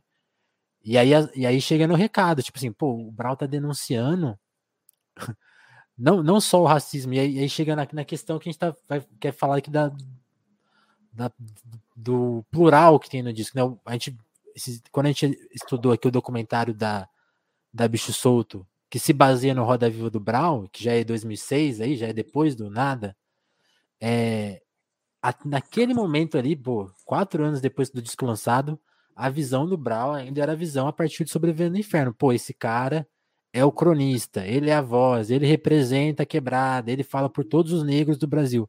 E ele já tinha feito um disco que ele fala: não represento, não faço parte, não gosto do clima de festa, já tava tudo lá. Já tava Forrest Gump é mato. Forrest Gump é mato. E ele vai contar nesse disco várias histórias, né? Eu queria saber, vamos falar do disco então agora, quais histórias que movem vocês? Assim, eu, eu fico em choque com essa coisa, né? Da, da capacidade dele, parece que ele tá andando, assim. De manhã colei com meus amigos, liguei pro meu amigo, a, a, a balada começou aqui, é, a minha, a minha visão. Cheio de sonho. A minha visão do. Vamos pro disco. Então, é, a minha visão do. Acho que, acho que tem uma coisa muito interessante, que é o começo desse disco, porque o começo do sobrevivendo. Aqui uma, uma, Mário, só responder aqui. O, claro. O, o, meio falou assim: até onde sei, o KLJ não faz todas as batidas, não. Exa é exatamente isso que a gente quer falar. O KLJ tem um outro papel, é que eu, eu não terminei de explicar, mas as pessoas não entenderam nem essa, essa questão factual, assim, ninguém checou com os caras, sabe? Lógico que eles não falavam com a imprensa, a imprensa escrevia de orelhada. Mas vai aí, vai. Só uma coisa, escutem a entrevista com o KLJ no podcast Telefonemas, que está no nosso feed aqui. É. Se você está ouvindo o podcast. É uma das melhores entrevistas com o KLJ que eu já ouvi. E o nosso mano Vinícius que fez. É foda. Valeu. É foda mesmo. Bom, bom Ed, bom Ed, Juninho. Vai, vai, Mário. Cara, eu, Manda eu, review, acho que tem uma coisa muito interessante, assim, o, o Sobrevivendo no Inferno, cara, ele e, e o Nada Como Um Dia, os dois começam e terminam uh, ciclicamente. Né? O, o, Sobrevivendo começa e termina com, com, com o bagulho do, do Jorge Ben, Ogunhê e tal, e essa, e essa, coisa toda, e o, e o, só que Sobrevivendo no Inferno, a primeira, a, primeira rima que tem é a maior abertura de rap, maior rima, rima da história do rap nacional, e eu duvido que, né, que é a abertura de versículo 4, capítulo 3. Assim, não, não tem nada mais potente que aquilo. E aí eu acho que sabiamente os caras vão lá, vão fazer o outro disco e eles vão, tipo assim, é clima, clima, clima, clima, clima, clima. Aí a hora que vai começar a cantar é coro, né? E é o Brown, é o Brown com a voz de, de, de, de Funkadelic Nucleus, né? Falando, dando um papo, dando uma orelhada já, malandraço, swingão, pra aí depois começar a rimar. E eu acho que o começo tem muito essa coisa, né? Começa com um, um, assassinato ou um atentado, no mínimo. Né? Os barulhos de tiro e, um, e uma. Drive um carro indo embora. By. É, meio que um drive-by Brasil, assim, né? Que é boteco, né? A gente sabe que é boteco em geral. E aí, uh, aí começa o dia, né? Então é como se assim, olha, eu começo meu dia já tendo isso na jogada. Esse é o climão. É, acho que eles fizeram questão de não começar só tipo assim, ah, beleza, o dia começa normal. Não, ó. O mundo é diferente da ponte para cá. Aqui come... o dia provavelmente começa depois de ter tido isso durante uma noite, né? É, ou de uma madrugada. E, e, aí vai. Eu acho muito sagaz a parte dele. Então, tô começando do começo, assim, para vocês poderem ir.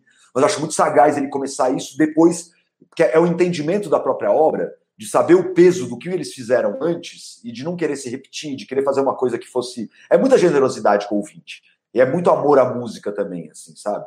E é muito ego também, né? Rappers. É... Tem que ser mais foda do que o. É, eu, eu acho maravilhoso. Acho fascinante.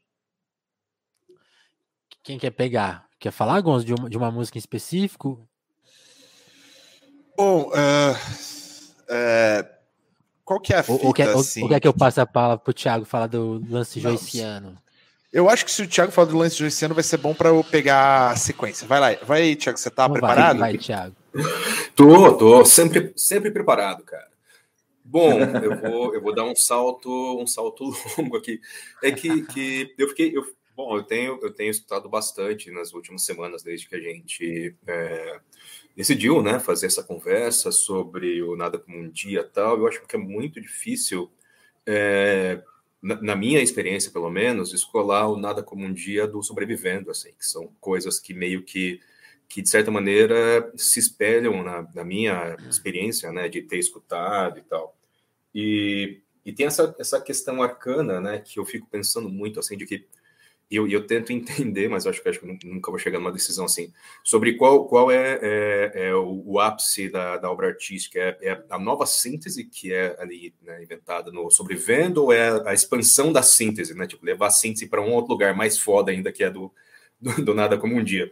E nisso, caras, eu, eu tenho pensado muito na, na estrutura dos livros como dos livros, do, dos discos como como é, estrutura narrativa, assim. Essa e, e, essa é uma coisa do hip hop, que é uma coisa né, multiplataforma, é muito difícil você entender só a música. Tem todo, todo um, um ecossistema, todo um universo né, em torno do, do qual as obras é, se, né, se estruturam e tal. E eu, eu, eu eu tenho pensado muito na, na noção do, do é, nada como um dia como como algo meio mítico, sabe? Que é uma coisa que a gente vai encontrar bastante assim na, na obras racionais. Essa coisa do, do, do, do, do eixo é, é, da, da, mitologia mesmo, do mito do, das questões essenciais do ser humano: vida, morte, família, inveja, violência, riqueza e tal. E como isso vai se, se vai se estruturar, vai né, se articular com as questões da vida que se impõe, assim, tipo, de um Brasil que é, é, violento, que tem uma questão de um apartheid territorial, que tem a questão de uma escravidão que nunca acabou de verdade, a questão é, é, da, da, da, exploração e da violência contra uh, uh, os negros e, e, e a, a, questão da, de, de uma, uma, uma noção de uma violência colonial que se impõe e tal, e é, e é interessante que, que essa, essa questão do, do, do mito, que, sei lá, a gente xadrez dos gregos, passa pela Bíblia, que é uma coisa que a gente vai encontrar sem presente né, na, na racionais, assim, essa coisa da, do, dos mitos, né, e, da, e, dessas questões que, que vão ser articuladas na Bíblia tal. Shakespeare, sei lá. É, e me caiu essa ficha, na verdade, de que o, o o, se o, o sobrevivendo seria algo como, como, um manifesto, e é um manifesto muito complexo, que é um manifesto que dentro do manifesto tem vários outros tipos de narrativa, é um manifesto que dentro dessas narrativas, dentro do manifesto você vai ter, tipo, uma epopeia, você vai ter uma, né, um monte de, de outras, outras é, linguagens, outros, outros tipos de gêneros se intercalando. O é, Nada Como um Dia, ele é meio que uma epopeia, assim, porque na minha experiência é mais ou menos como um, um, um passeio. É, é, é, uma testemunha que vai passeando pela cidade, conversando com os personagens, tipo, deixando os personagens falarem com você. Aí ele conversa com os personagens, ele conversa com você, e tá? É mais ou menos como se dá um rolê pela cidade ao longo de tipo, um dia inteiro até de noite, assim. E, e nesse sentido, né, nessa lógica meio. Até meio amanhã do outro dia, né? Até amanhã do outro é, dia. Até amanhã do outro dia. E nesse sentido de fazer essa. essa é uma narrativa que, tipo, uma narrativa clássica, né? É, mitológica, tipo, sei lá, Odisseia, né? Me, me caiu essa ficha de que, na real, cara, é, é, algo quase que, tipo, nessa, nessa coisa de você pegar essas narrativas que também você vai encontrar, né, na, na, os grandes arcos, né, tipo de, de epopeias na, na, Bíblia e tal, é, é algo que, que, me lembra até tipo estudos como, sei lá, sabe, tipo o, Ulisses do Joyce, que é um cara andando pela cidade também, tipo ao longo de né, um dia e tipo conversando com os caras, tendo essa esse registro, né, tipo uma, uma hora você não sabe se é o cara falando, se é a, a, impressão do cara do que o interlocutor está falando, às vezes ele está falando com ele mesmo, às vezes ele está falando com o leitor, e essa coisa é, é, polissêmica de, de te deixar o, o, aberto o sentido do que você vai entender e, é, e, e, essa, e essa coisa também muito rica de sensibilidades é, é, é da cognição, assim, né? Porque, tipo, não é só tipo, não é só a narrativa, é todo, toda a sensibilidade que vai sendo construída ali em, em torno disso, a partir só de. Quem de é vai sentir, né? É, a partir de pequenas coisas, como pequenos os timbres, as músicas, né? Tem uma coisa que eu estava escutando o Jimmy, que é uma ficha, tipo, tem uma, algumas transições que acabam no fade out, que é quase como se o cara, tipo, tava lá trocando uma ideia, falou, falou, tô indo embora, e o cara continua falando, e, tipo, ele tá indo embora, tá ligado? É um negócio muito. É, é... E, e, por isso é complicado pra cacete, assim, que, sei lá, eu escutei pela primeira vez há 20 anos e até agora eu tô matutando para né? tentar encontrar encontrar, né, um, um tipo, para entender, assim. E certamente daqui a 20 anos eu vou ter outra sacada no meu entendimento, falar, não, tipo, eu achei que tinha entendido, mas não, não saquei tanto, assim. E, mas é muito rico, assim. Tem essa coisa também da, da, de um passeio por uma... uma e os temas, eles, eles vão, vão dialogar muito, né, entre o sobrevivendo e o nada como um dia. Você vai encontrar o tema da da invisibilização, o tema do apartheid territorial, né, do, bom, a, né da ponte para cá e tal, e é, essa coisa de que, de, de, de, ao mesmo tempo que é, é, é quase um, um, um mito para demolir um mito antigo do que é o Brasil e mostrar o que é o Brasil de verdade, assim, falar, ó, tipo, não, o Brasil é isso aqui, cara, o Brasil é esse rolê, tipo, nessa, tipo, de manhã até amanhã do outro dia, essas pessoas que estão fora da história, que estão apagadas, né, essas questões que não são colocadas e tal. Isso, isso é o Brasil, isso é a história que a gente tem para contar, assim, isso, isso, isso é, é muito forte porque põe em xeque tudo, todo o resto, né? Sim, e isso, isso é o que isso é o que você vai, tipo, você vai ter que entrar em termos com isso, porque isso existe. Se você não prestar atenção nisso, você não entrar em termos, isso vai passar por cima, sabe? Vai passar por cima, assim, né? Do, do, do, do que a gente constrói com uma fantasia de um acordo de uma comunidade né, imaginada é, é, no Brasil, desse tipo de, de todos nos damos muito bem e tal. É, enfim, caras, é, eu estou falando de, de, um, de um jeito meio, meio zigue-zague e tal, mas é, é, é, uma obra, é uma obra muito. Eu acho que, que talvez o que, o, o que me, me marca muito assim, que o Sobrevivendo é um disco que me bateu na hora, assim, porque tem essa coisa contestadora do hip hop que dialogava muito com o meu rolê, tipo, do punk na época tal. Tipo, um disco, assim, tem essa mesma sensibilidade, né, contestadora. Uhum. O Nada Como Um Dia é contestador, mas, tipo, ele, tipo, ele te coloca num, num, outro lugar de contestação, assim, que não é tão óbvio, né? E nesse, e nesse passeio, nessa coisa de você prestar atenção, de você escutar muitas vozes, de você... É, e, e, e, e assim, é um tipo de, de, de registro complicado, porque o mundo é assim, o mundo vai ter um monte de voz, vai ter um monte de ideias, algumas coisas que a gente vai encontrar até meio que contraditórias dentro do disco, assim, mas essa coisa meio, meio que um... algo, algo entre, um, sei lá, literatura, cinema, música, é uma, é obra muito, muito poderosa, assim, em sentidos e, e linguagens mesmo da arte. Mas era isso, cara. É, aí nesse. Né, eu, eu joguei meio assim rapidinho esse meu paralelo com, com Ulisses que eu lembrei, mas essa lógica, tipo, do mito, eu acho que é, é muito importante, assim, porque é a gente tratar das questões essenciais mesmo. Não, é isso. É, é, é, é, o que o Mário tava falando, né? É, uma treta muito gostosa para você encarar. É, por isso que a gente fica meio indignado. Como ninguém quis encarar, entender cada frase, de onde que vem cada frase, cada detalhe, cada Bom, por que, que ele tá falando isso aqui? Por que, que a, a, você falou isso, né? Do Brau ser um ator, né? Que da, das vozes que ele vai construindo, tipo, ele muda levemente a voz para falar, ó, aqui, ó, mudou, é, mudou, a cena, mudou o lugar, é, agora tá assim. É, Vini, Fala, e, e, essa coisa, né, cara, o jeito, que, o jeito que as coisas são orquestradas, né, e as vozes são orquestradas, né, tem muito mais vozes, tem muito mais coros, né, e tem muito mais é, é diferente, né? Uma estrutura, uma dinâmica de vozes muito diferente nesse disco. A gente tem uma ampliação aí e, cara, meio isso, né? Acho que às vezes não é só nem só entender o que, que cada gíria tá querendo dizer, ou cada, ou cada termo, ou, ou cada coisa, assim. É, é de tentar entender sentido, né? da onde vem essa, essa força e, e ter essa ideia infantil de que o artista tem que ser legal, o artista tem que ser o amigo, o artista tem que ser bonzinho. Isso com rede social ficou pior ainda, né? É um, é um concurso de. de...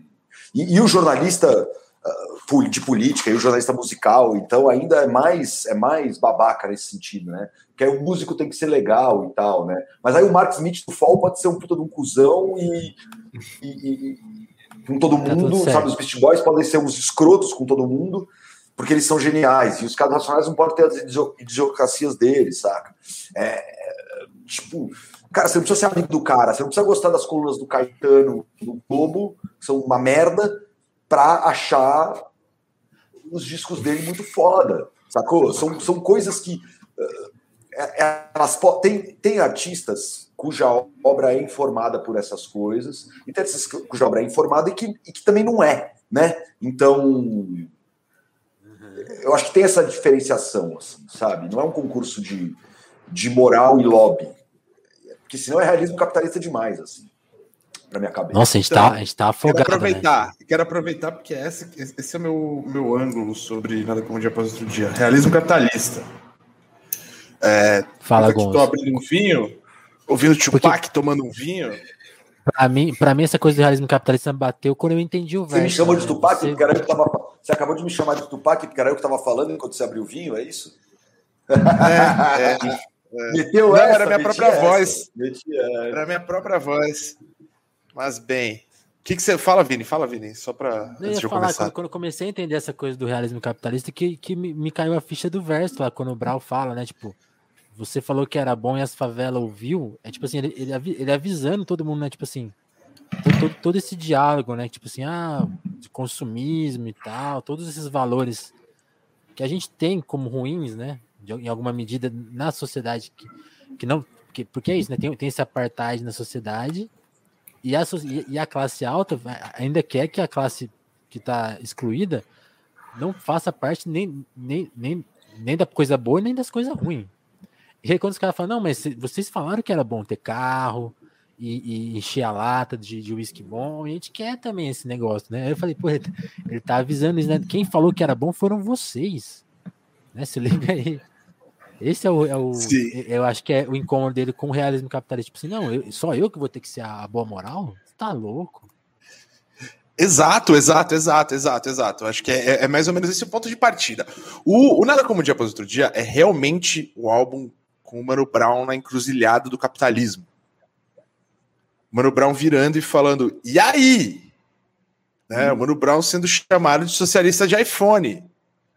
É, exatamente. Literal, é, só não tinha iPhone na época para chamar de socialista de iPhone, mas assim.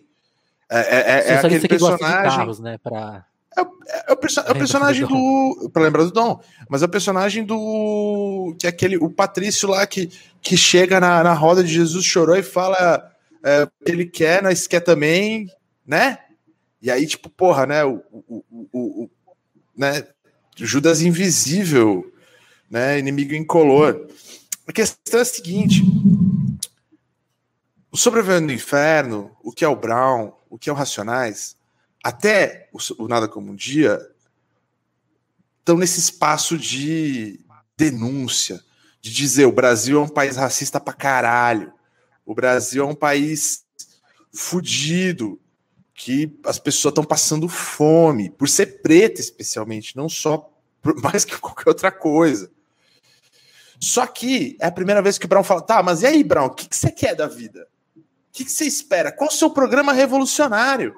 Porque ninguém fala. É, é, isso, isso, isso acontece no hip hop, no punk, no coisa. Qual que é, mano? E aí, é, por isso que Vida Louca, parte 2. Desculpa te cortar, Gonzo, mas, uh, mas uh, qual mentira eu vou acreditar? É, que é a música de curtição e que é a música que tocava pra caralho, embalada, inclusive, na época do Sobrevivendo, você vê que é uma música que nem a curtição pode ser plena, porque ela é cheia de percalços.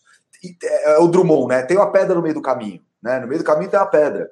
É, é isso, sabe? Não dá para ser, ser, ser plenamente feliz. Então, até nesse momento de curtição, de balada, de que a gente vai falar, a gente vai ter que falar de uma sabe, pós-graduado em tomar geral. Sacou? Pois é. Pois é. Mas, bem, no, no, no Nada Como um Dia, é, você vai ter da ponte para cá, que é uma inversão disso, né? Desse ponto especificamente que você está citando. Mas, para mim, a, a, faixa central, uma das mais ouvidas também do disco, tá lá no Spotify, que não me deixa mentir, é Vida Louca Parte 2. O que, que qual, qual, o que, que é o debate sobre Vida Louca Parte 2? Jesus chorou da ponte para cá. É o debate, é o debate de dois capítulos inteiros de realismo capitalista do Mark Fisher. É o debate sobre como fica a sua saúde mental sob o realismo capitalista. Aí, truta é o que eu acho, que eu quero também. O Brown, ele cita, em, em Vida Logo Parte 2, ele fala duas vezes qual que é o sonho dele. Ele fala no começo e no fim da música. Né? Assim que ele abre, ele tá lá falando Sim. das coisas, mas ele fala que o que ele quer Sim. é nadar no riacho. Sim.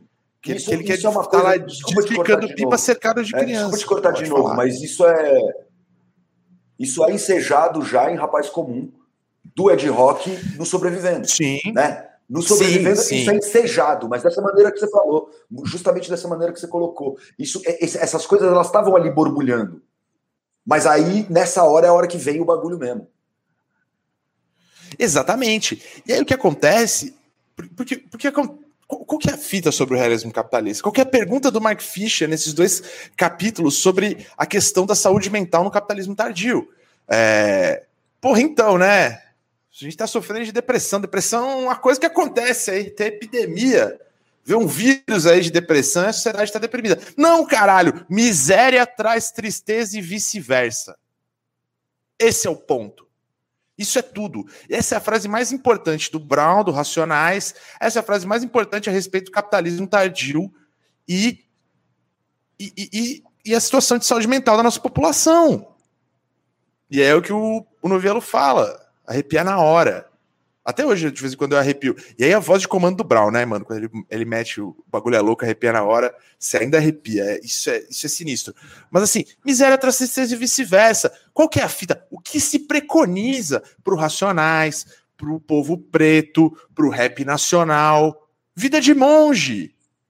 Vida de monge. E aí, meu chapa, é isso? Não. O Brown vira e fala: não, mano, a gente quer fully automated luxury communism, né? A gente quer. A, a, é, a gente. Tradu, traduz, Gonzo. Não, nosso programa é o comunismo automatizado de luxo. E o luxo não é necessariamente só. É, é, essa é a fita. Não é só o, o, Nike no pé, entendeu? É o sorriso da criança mais triste e carente. Não é só ouro, diamante, relógio corrente. Sacou? É o champanhe para o ar, para abrir nossos caminhos. Alguém citou aqui mais cedo qual que é a relação das religiões de matriz afro é, o champanhe e esse álcool de abertura tem uma relação direta com o Exu, que abre os caminhos, o rei das encruzilhadas, que abre toda a gira, seja de Umbanda, seja de Candomblé. Na Umbanda, ainda por cima, você tem uma relação muito mais intensa do champanhe com a Pomba Gira, que é uma representação feminina do Exu. Ponto. Mas Vida Louca Parte 2, aí ó, Vida Louca Parte 2 toca sempre no meu Réveillon faz cinco anos. Nossa, rapaz, depois eu conto no conto aí sobre o editor da Folha de São Paulo né? aí no, no Proibidão. De todo mundo, de todo mundo. Tem que ter, tem que ter, entendeu? Tem que ter. E aí a fita é a seguinte: é... Pobre é o diabo, meu Deus, tentação. Porque o que, o que, que vocês. Qual que é o projeto? E esse era o problema. É, e esse projeto e essa, e essa cobrança vai existir do Racionais como vai existir do Lula. Ah, o Lula tomou. Lembra? Vocês lembram disso? Alguém, alguém tem idade para lembrar disso aqui na, na que está assistindo a gente, além de alguns de nós? O Romané Conti que o Lula tomou com, com o Zé Dirceu quando foi eleito? Matérias na Veja, grandes análises de quanto custa uma garrafa de Romané Conti é, para o Lula poder comemorar a eleição dele. Oh, esses Essa dias estavam falando esses dias estavam falando do Lula comendo lagosta no Nordeste. Lagosta no Nordeste até eu posso comer, tá ligado? Mas é, é, é esse bagulho. Os caras querem contestar isso, porque quem, quem é que pode fazer isso? Exatamente. Exatamente. E quando o Racionais vai e, e, e codifica isso, coloca, é por isso que, que, que, a, crítica musical deu um tilt. Porque, tipo, não, peraí, mas e a denúncia? Por que, que vocês estão falando de dinheiro? De ganhar dinheiro? Porque São Paulo Deus é uma nota de 100. Outra, a maior definição, ao invés de chamar de realismo capitalista, você pode chamar o livro São, Em São Paulo, Deus é uma nota de 100. Ponto. Realismo capitalista por Mark Fisher. Por isso que é, é um disco do Brown nessa encruzilhada do capitalismo. Porque você não. E aí? O, o, porque o que o Brown está tá oferecendo é: eu tenho um sonho, eu tenho uma ideia.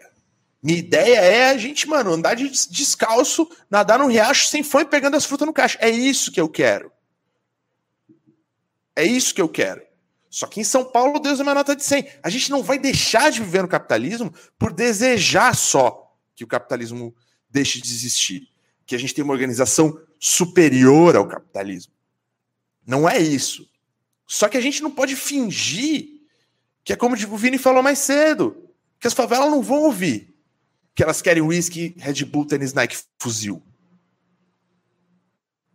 Quem que, que vai tirar isso? Que história é essa? E aí, e, e é foda. Esse é o bagulho é mais louco, né? Na, nada contrário ao capitalismo é informado, mas a gente quer que as pessoas desejem exatamente o contrário do que ele informa, né? Então, não tem como, cara. Não é assim. Por isso que as pessoas Exato. votaram. Votem quem vota, tem vários papos aí. Não, e, e ele tá lá impregnando a mente com um desejo novo. Ele tá debatendo os desejos que tem. Exatamente. O azul, o espelho, o estoque, é modelo, mas ele tá lá impregnando. E aí, se a gente pensar num outro mundo que é possível? E, e até o momento, não tinha rolado uma, uma abertura. Na Fé Firmão tem um papo disso também, para não dizer que o Ed Rock não é. tava nessa. Entendeu? Mas o grande lance é. E aí, quando vem da ponte para cá, que é um negócio que é tipo assim: ou oh, a gente pode viver por nós mesmos de um jeito muito melhor. A gente aqui entre nós, do nosso jeito, a gente pode viver muito melhor.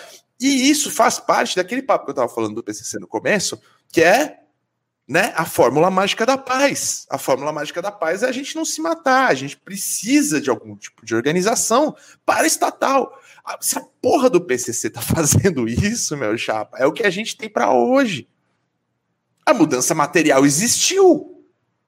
A mudança material existiu. Se essas coisas tivessem acontecido, a gente não ia ter chapa que nem o Júnior aqui hoje, talvez, ou outros camarada. Júnior, quantas chapas você perdeu aí antes de, de da, da, pacificação funcionar?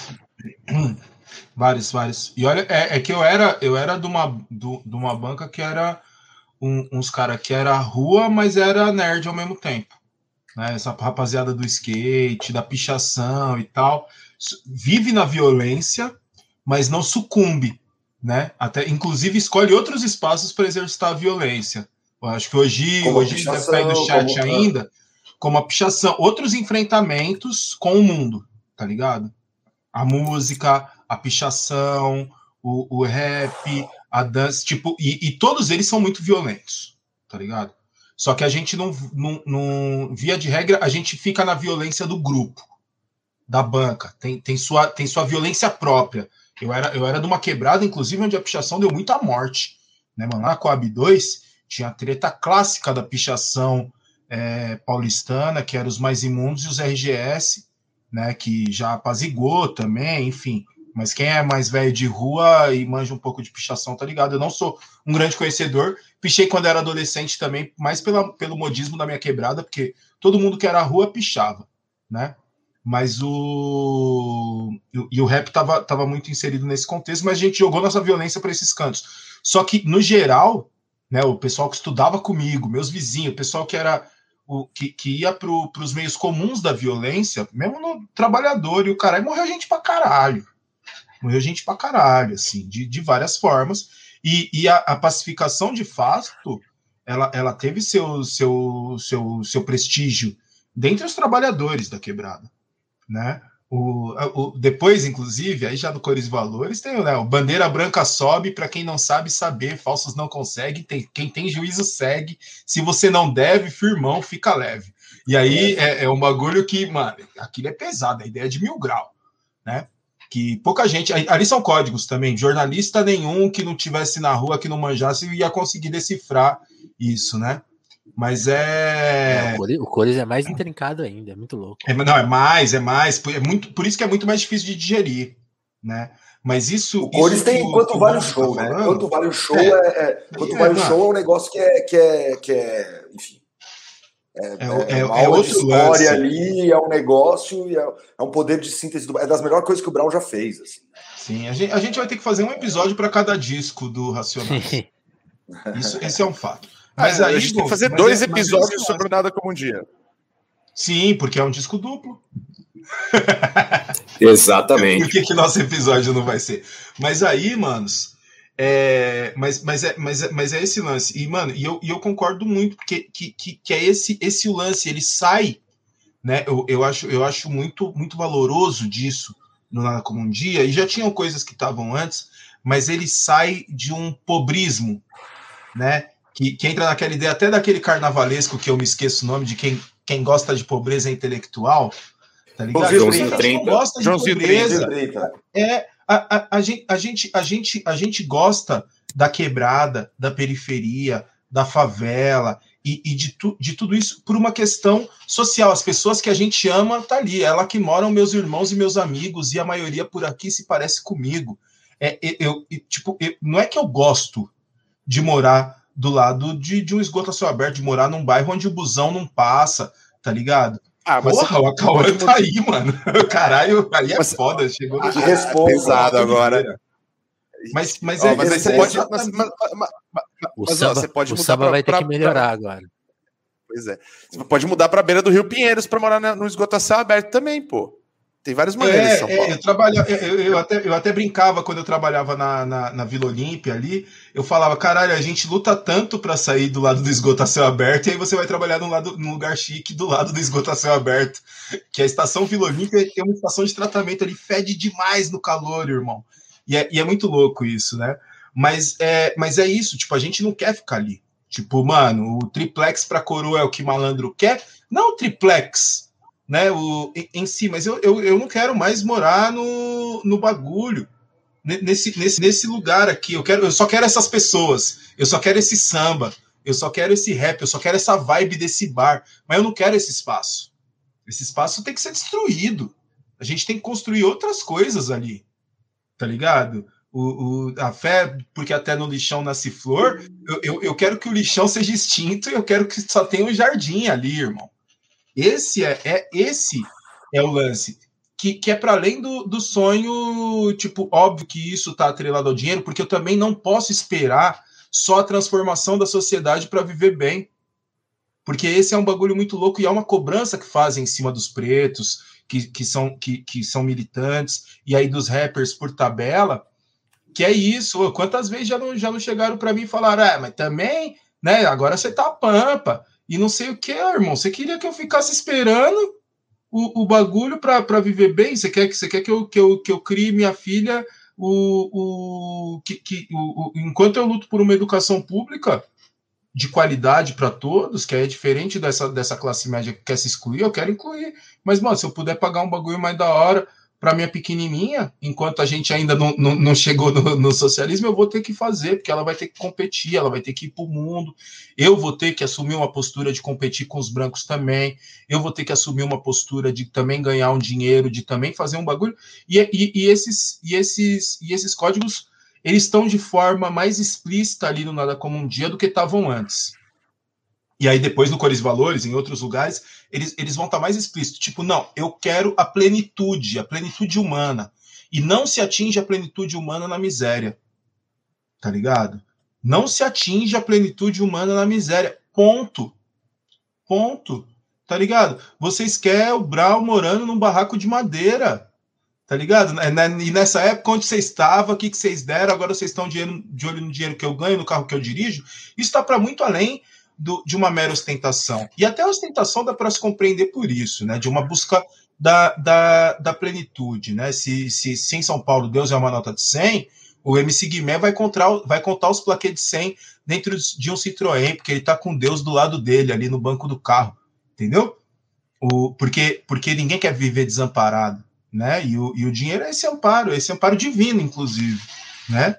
O, e, e, todo, todo. E aí isso vai para Jesus Chorou, que aí também já, já, já entrando na obra, né? O, e todos os meus manos, inclusive, mandar, mandar um salve aqui pro, pro pessoal que, que, que entrou aqui e que, que tá seguindo a gente, Camila, Maria FM, F0 DJ, que é meu mano, DJ F0, foda, sujeira brasileira, sangue bom, senhorita Almeida, que é a Tainara, lá do Perifacode, aí esses dois me, são, são pessoas que eu troco ideia, né? A Tainara e o, e o F0 são, são, são pessoas pretas que também conseguiram ter um, um, uma mobilidade social aí a partir do, do trabalho e tal. E, mano, é gente que Jesus chorou, bate do jeito mais pesado. Todo preto que virou meio classe média, porque classe média no Brasil é só não passar fome e poder ter uma internet de um acesso bom, poder pagar as contas, né? Que é o que nós não tinha, né? O, mas, mas, todo preto que atinge esse espaço, ele entra nessa crise, nessa contradição. E aí, agora eu tô traindo? Agora eu tô traindo minha quebrada? Oh, isso daí foi tema de terapia para mim, mano, por anos. Ainda é de vez em quando. E aí, mano, mas eu não tô mais na minha quebrada, mano. Mas eu não tô mais com não sei quem, eu não tô mais. Porque você sente que você tá traindo, porque o, pro, pro, pro, pro, pro trabalhador no geral, mas pro, pro preto, para pessoa preta em específico, a gente é colado àquele lugar. E a gente e, e não é permitido para a gente. Aquele é o lugar de preto. Aquela é a arte de preto, aquelas são as profissões de preto, aquele é o, é o máximo que o preto pode chegar, tá ligado? É, é, é, é, é aquilo. Né? E quando você transcende isso, seja na arte, seja profissionalmente, enfim, em qualquer campo da vida, você você você subverteu o bagulho. Você já não é mais um preto aceito. Aí você é um traidor, você é um vendido, você é o caralho a quatro. E acho que Jesus chorou versa muito sobre isso. Tá ligado? Versa muito sobre essa essa essa essa essa contradição que é imposta, que não nem necessariamente a contradição não é não é não é nossa, não é do não é do indivíduo, é do capitalismo tá ligado? E aí, foda-se, é uma contradição do capitalismo e a gente vai resolver derrubando o capitalismo. Foda, foda. Vocês querem falar um pouco ainda? Uau, o Arthur já chegou. É... Salve, Arthur. Eu só, agora eu só consigo Cara, pensar não, numa coisa, quando, que, quando ele acrescenta eu, eu acho que o, o Júnior meteu, o Júnior meteu a punchline. Vamos dar as boas-vindas pro Arthur aí, cara. O Júnior meteu a punchline. Ô, louco, e aí, Velhotinho? Né? demais. E aí, Arthur? E aí, mano? Peraí que eu tô desligando o som aqui do YouTube aqui. É, Latinho, põe um fone. Aí, beleza. Agora foi. Põe um, tem um fone aí? Foi? Não tenho, mano. Não, mas tá da hora o seu vamos. áudio. Tá bom. Tá bom, tá bom. Tá tranquilo. Salve, salve todo mundo aí, mano. Saudade dos que eu conheço, dos que eu não conheço. Espero conhecer um dia também. Com certeza. Breve. Porra, Arthur, que saudade, velho. Ô, mano, esse cabelo branco aí, chapa. meu chapa, você tá o molon, hein? Eu tô, mano. Porra. é, a, é a vida, são as preocupações Porra, da vida, né? Do cabelo branco, mano. Ô, Arthur, primeiro, Ô, Arthur. mano, parabéns pelo livro. Rapaziada, o Arthur lançou um livro aí pela Cobogó a respeito do Sobrevivendo no Inferno. Quem puder, uh, uh, tiver interesse na obra do Racionais, eu acho que vale a pena demais uh, ir atrás desse livro aí, certo? E legal pra caralho. Conta um pouco para aí, aí foi inspirado por ele ter feito esse livro. A gente sabe que o Arthur gosta pra caralho do Nada Como um Dia também. A gente falou, cara, vamos falar do Nada Como um Dia, né, cara? Porque o Arthur falou as coisas já do sobrevivendo, enfim. Pode ter um monte de coisa para debater ou não, mas vamos, vamos falar outra coisa, né? E foi meio isso, cara. Conta um pouco para nós aí, Arthur. Cara, tipo, minha, minha, eu, eu, eu, escrevo, eu conto isso, inclusive, no livro, né, no Sobrevivendo no Inferno. Eu não escondo que no disco predileto é Nada Como um Dia Após Outro Dia, na real. Sim. Mas me, chama, me chamaram na missão para fazer do Sobrevivendo no Inferno e eu falei, firmão, tô, te, a, acho até mais apto para fazer do Sobrevivendo do que do Nada Como um Dia Após Outro Dia. Confesso que eu não, não sei se eu teria, teria e, e, e, iria abraçar a ideia de fazer o Nada Como um Dia Após Outro Dia, porque eu acho que é um disco mais complicado, cara. Ele tem mais camadas, é, é um papo que eu não sei se eu conseguiria levar. O Sobrevivendo no Inferno, eu acho que eu dei conta, porque o pessoal que está lendo está falando bem. então, tô, acreditando que o livro cumpriu, está cumprindo sua missão na Terra. Mas eu acho que é assim, é uma, é uma leitura, né, possível do Sobrevivendo no Inferno, dentre outras milhares de, de leituras é, plausíveis sobre, sobre aquela obra. Acho que assim é uma obra-prima, mas o nada como o, nada como um dia após o outro dia é uma obra-prima também, e eu acho assim eu, eu, vi que vocês ficaram ali meio, meio é, falando assim, não, eles se, se comparam tal. Eu acho que não, cara. Eu acho na real mesmo, de verdade, assim, falando aqui entre, entre brothers, assim, eu acho que o nada como um dia após outro dia é, é outra substância, cara. É, é, tipo, inclusive porque ele trabalha com os motes, a maioria dos motes que estão sobrevivendo no inferno são trabalhados também no Nada Como um Dia Após Outro Dia, só que com uma lente de aumento, cara, muito fodida, cara, assim, tipo, tu, tudo que, que a gente imaginava que não era possível repetir, fazer ou fazer melhor no, no Sobrevivendo no Inferno, os caras vão lá e metem a panca e fazem melhor no Nada Como um Dia Após Outro Dia, cara. Eu acho que tem, tem uma diferença de substância mesmo, assim, são duas obras-primas, assim, eu acho que, que para mim, facilmente são discos que entram num 30 Mas... mais da música, na, da música brasileira, para mim os dois entram, assim, cara. Eu concordo com Alguém você, cara, mas tem, tem, tem, tem uma coisa de escala e de escada aí também, né, Arthur? Porque, por exemplo, tem, a, Coisa, a coisa da cadeia é colocada no Sobrevivendo no Inferno de uma maneira, tem uma música inteira de 11 minutos sobre isso, pelo menos, além de todos os outros papos que perfazem. E no Nada Como um Dia, isso é colocado numa conversa telefônica e em outras citações que vão sendo colocadas ali, né? Tem uma sintetização, mas assim, essa síntese só foi possível porque tinha o bagulho, o bagulho antes. Se não tivesse o Diário de um Detento, se não tivesse sobrevivendo, é, é, então elas são obras que conversam muito, né? E... Cara, mas aproveitando o mote do nome do programa, eu acho assim, o que acontece no Sobrevivendo no Inferno é que ele trabalha com, com, com situações, assim, ele, tá, ele, ele, ele é cria é situações, ele cria, cria, mundos, assim, que são tão em crise, assim, é um momento de crise mais, mais, mais é, afrontoso, assim, é o que é trabalhado no Sobrevivendo no Inferno. O No Nada Como Um Dia Após o Outro Dia é a perspectiva dos caras passando, já passaram por essa crise e estão dando continuidade na, no rolê, entendeu? Eu acho que, inclusive, essa entradinha do disco, cara, ela é meio dialógica com o próprio Sobrevivendo no Inferno, porque o resultado final do Sobrevivendo no Inferno é que um disco pesado, mano, tiros, assim, troca de tiro pra caralho, não sei o quê.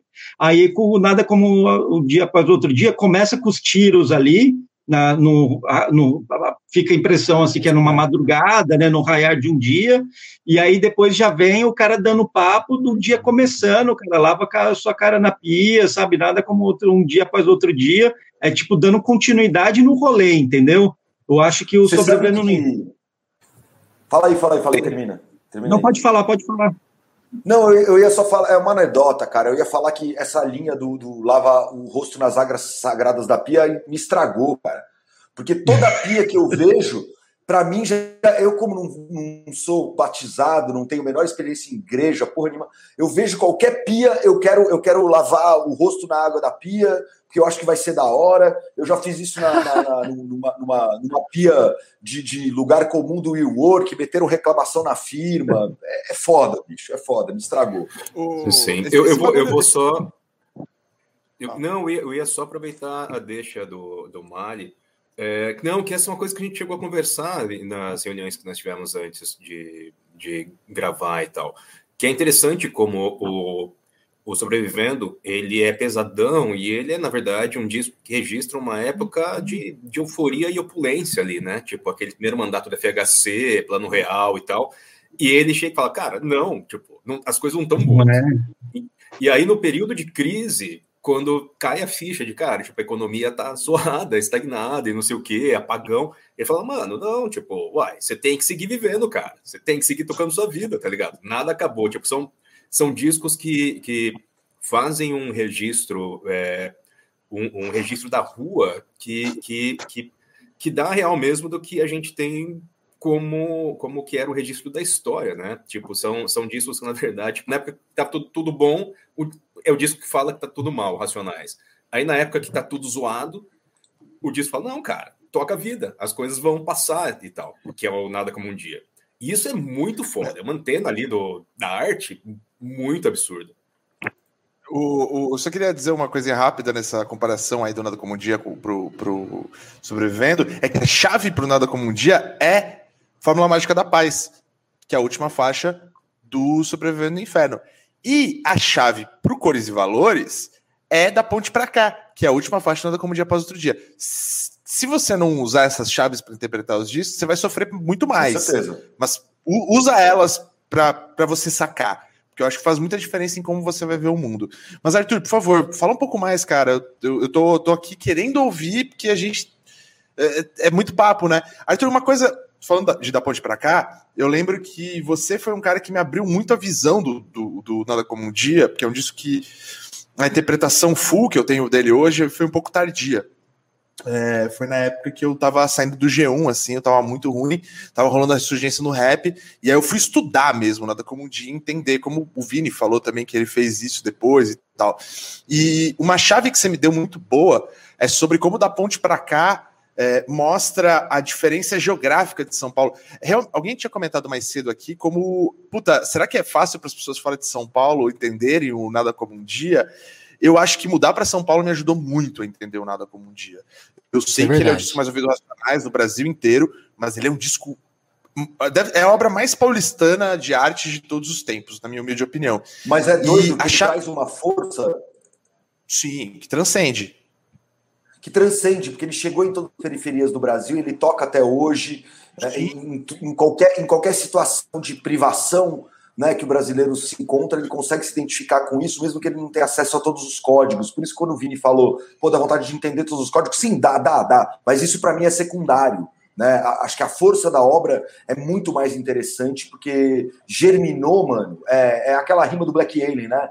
É, é, é como é que é? Permanentemente deixando a mente da molecada prenha, sabe? Ele fez isso, né? O mesmo Sobrevivendo no Inferno fez isso, assim, ele quebrou o realismo capitalista nesse sentido já, porque ele, ele deixou todo mundo grávido de ideia, saca? É um, é um sim, troço sim. maluco de você imaginar mundo, de você. Porque a hora que você entende o mundo, você consegue imaginar o mundo também. Né? E você pode estar entendendo o seu próprio mundo ou o mundo do outro. Você entendendo a alteridade, enfim.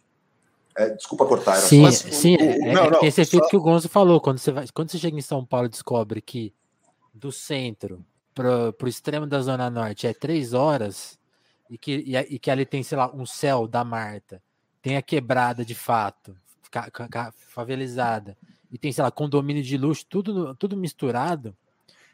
Eu lembro que quando eu fiz esse caminho e cheguei lá, eu falei, é, cobra aí o Haddad, porque Ninguém entende isso aqui. É impossível entender essa, essa selva aqui. E aí, aí você fala assim: é disso que aquela música tá falando. Então, essa sensação bate mais, mais forte, né? Mas é, não, então, sem, o, lá, lógico. O, o, Arthur, da ponte para cá, é, é, é, ele fala assim: não, cara, o desenho que explica o da ponte para cá é o desenho do chamado Centro Expandido de São Paulo, que é a área que você pode. Uh, que, que é a área que é, tá, tá sob rodízio. Óbvio que mudou mais depois de um tempo, hoje é isso. Entre né? as marginais. O tatuapé e tal. Não só entre as marginais. Então, mas o, o, desenho, o desenho ele tá entre as marginais, mas para a Zona Sul e para a Zona Leste também tem um desenho. Porque para a Zona Sul, até você chegar na Zona Sul do Brau, é você vai ilha, passar né? pelo, Ita, pelo Itaim Bibi, você vai passar pelo, por Moema, você vai passar pelo Campo Morumbi. Belo.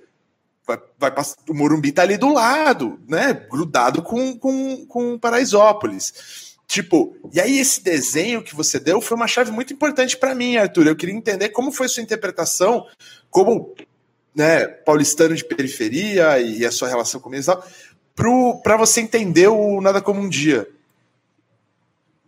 Cara, tem, uma, tem um lance assim, porque eu, eu atualmente sou do interior, né? Sou suburbano do interior, periférico do interior.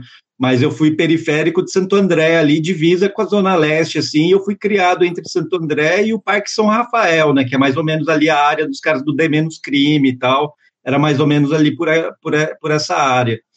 Então, a, a experiência, cara, e, e, rolou um lance comigo muito foda, que foi quando eu entrei, eu entrei na USP em 97, e aí eu fui morar depois, depois do primeiro ano, é, situação financeira ficou meio difícil, eu fui, fui morar na casa das minhas tias, no Parque São Rafael, para ir estudar na USP. Então, eu atravessava a cidade, cara, morava no extrema zona leste, entre, divisa com Santo André e Mauá, e atravessava a cidade para chegar na, na USP às sete e meia da manhã, cara.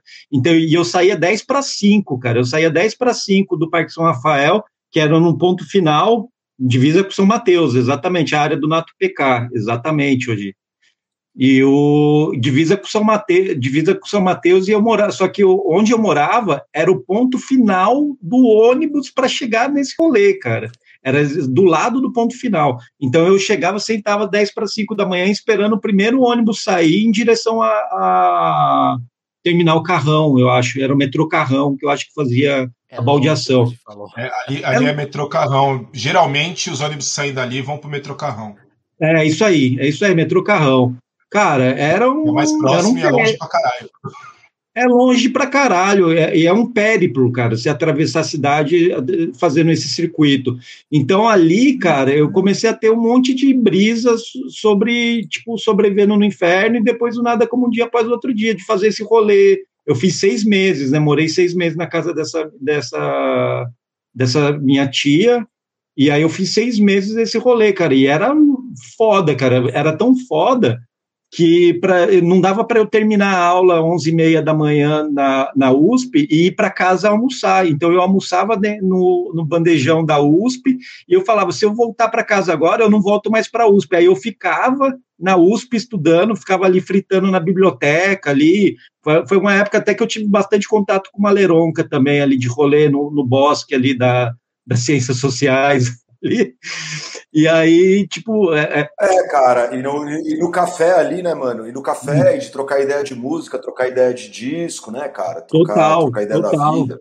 Da vida. E, e aí, nesse rolê, eu ficava até sete horas da noite, cara na, na USP, porque aí era quando o trânsito já estava começando a ficar melhor, aí eu falava, beleza, agora dá para eu ir para o Parque São Rafael e não pegar um trânsito monstruoso, cara. Então eu passava meu dia inteiro, cara, de, na USP, cara, tipo, ficava lá preso na biblioteca, estudando e brisando, com, conversando com os brothers e tal, mas eu ficava o dia inteiro, cara, na, na, na, na, na Fefeleste para depois atravessar a cidade de novo, e atravessar a cidade à noite também era um outro rolê, eu estava até contando para minha mãe esses dias que, tipo, eu peguei esse, esse ônibus que dava no ponto final onde minhas tias moravam, era um ônibus para o Rodolfo Pirani, né, que as minhas tias moram no Parque São Rafael, divisa com o Rodolfo Pirani, bem na divisa mesmo com o Rodolfo Pirani. E esse ônibus, o ponto final dele era ali perto, e um dia eu dormi no busão, quando eu acordei, ah, o cobrador... O, o, cobrador falou, cara, você deu uma sorte do caramba, roubaram todo mundo no ônibus, tentaram te acordar, você não acordou, os caras não te roubaram. Tipo, era, era esse nível de rolê. Você que salvou porque tava dormindo, mano. que fita, desculpa, eu achei muito engraçado. Cara, é, a, USP tem, a, USP tem, a USP tem essa coisa autocontida mesmo, né, Arthur? Que mesmo para quem. Uh, nessa época eu estava morando na, na, na, Antônio Carlos, ali, Travessa da Augusta. No começo eu estava morando no Aroche, depois eu tava, mudei um pouco mais para cima. E mesmo para mim era, era impossível uh, uh, você ir para lá e, e voltar para depois voltar. A menos que você tivesse um carro. Era uma coisa não dava, você tinha que ficar lá, né? E aí você tinha que comer o bandejão, e aí você ficava no café da Fefeleche, descia para tomar um negócio na ECA ou, ou, ou na Química, enfim, era, era, era, era, essa. Era muito bom, mas também tinha dia que era sofrido, né, mano?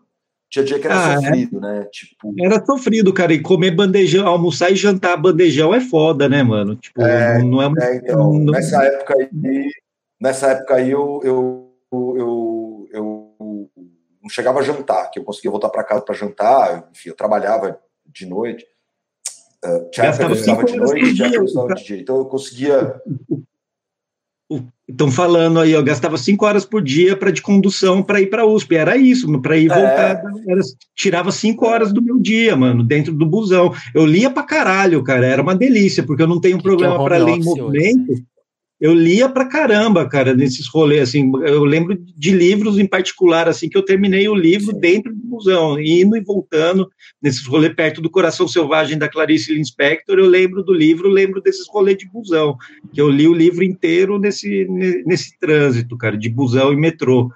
Então era tipo, era louco, cara. E, e, e, fazer esse périplo aí diário me ajudou a entender pra caramba o, o disco nessa perspectiva que o Gonzo falou, que depois eu passei para ele, assim, me, me fez todo sentido do mundo, cara. Pode crer, eu te dei a coleção do cara, Fante mesmo. Eu queria... o Mogi tá falando. É, Aí, ó. Pãozinho também é, é um problema. Eu, né? o, o Acauã lembrando dos pãozinhos. Eu queria, eu queria aproveitar, eu queria, não sei assim, não sei o que vocês acham assim, mas eu queria, é. uh, acho que vocês devem ter mais pergunta, mais alguma pergunta para o Arthur, assim, uh, mas eu queria aproveitar para a gente poder uh, falar sobre porque tem uma coisa importante no seu livro, Arthur, que é a pesquisa que você fez de como foi a repercussão do Sobrevivendo no Inferno na época uh, na imprensa. Eu deixar isso uma pro, coisa que a gente falou. Eu queria deixar isso, eu queria deixar então, isso pro, pro proibidão. É disso que eu vou falar. É disso, é, é, é disso que eu é vou falar. pro proibidão é. mesmo. Então, acho que, acho que eu queria esmiuçar isso um pouco mais do proibidão, que foi uma coisa que a gente começou a falar aqui no começo da transmissão, é, sobre essa coisa do, do nada como um dia, da crítica de rap, a crítica que tinha que falar de rap em geral. Proibidão hoje é a hora que a gente vai e fica só na, na Twitch e não fica no ar, porque isso aqui vai ficar no ar no YouTube, depois vai entrar no Spotify, mas o Proibidão é, é a hora que a gente não tem medo de processo é, de, do, do, da polícia. Acho é, que hoje conheceu a nossa fase só Proibidão, então é, tem isso. É, é ele já colou em vários. E aí, o bagulho é o seguinte, cara, é, eu queria falar para a gente, talvez, fazer as, as, as, perguntas finais, as considerações aí para o Arthur, para a gente poder ir Proibidão para entrar nesse papo, que eu acho que é importante, em homenagem à demissão do Alexandre Garcia da CNN e do uhum. Manhattan Connection vazar da cultura uh, depois Bom de nove demais. meses. Tudo lindo. Que maravilha, né, mano? Eu, fiquei. Meio, eu, fiquei meio em crise quando vocês estavam falando. Assim, eu fiquei meio perdidão, cara, que eu fiquei acompanhando a repercussão da morte do Ota, cara. Ah, pode saudoso, saudoso editor pô, da médica. salve Ota, pô, importante salve nossa vida, é foda. Pra caralho. Ele assim. fez, é, ele esteve o editor clássico da, o lugar. editor clássico da MED, né, cara? O editor clássico. Cartunista, fodão, fodão, cara. Ele teve uma morte meio João Antônio, né? Encontraram o corpo depois de cinco dias no Rio, no apartamento, sozinhão, fim de vida sozinhão, né? Foda. Ah, Levando para o é, proibidão é, isso depois, sim. Eu vou, eu vou trazer, acho que eu tenho, eu tenho um livro autografado até pelo Ota. É, preciso verificar se está aí. Mas, Arthur, excelentes como nomes como existirão mais, né? Otacílio, Otacílio. Otacílio, é. Mas, Arthur, antes da gente chegar no proibidão para falar do Ota e tudo mais, como foi o, o Nada Como um Dia para você? Onde, você estava? O que, que você ouviu? Qual foi? Como você pegou? Quanto tempo demorou para você sacar que o Brown falava tinha nove personagens Jesus chorou?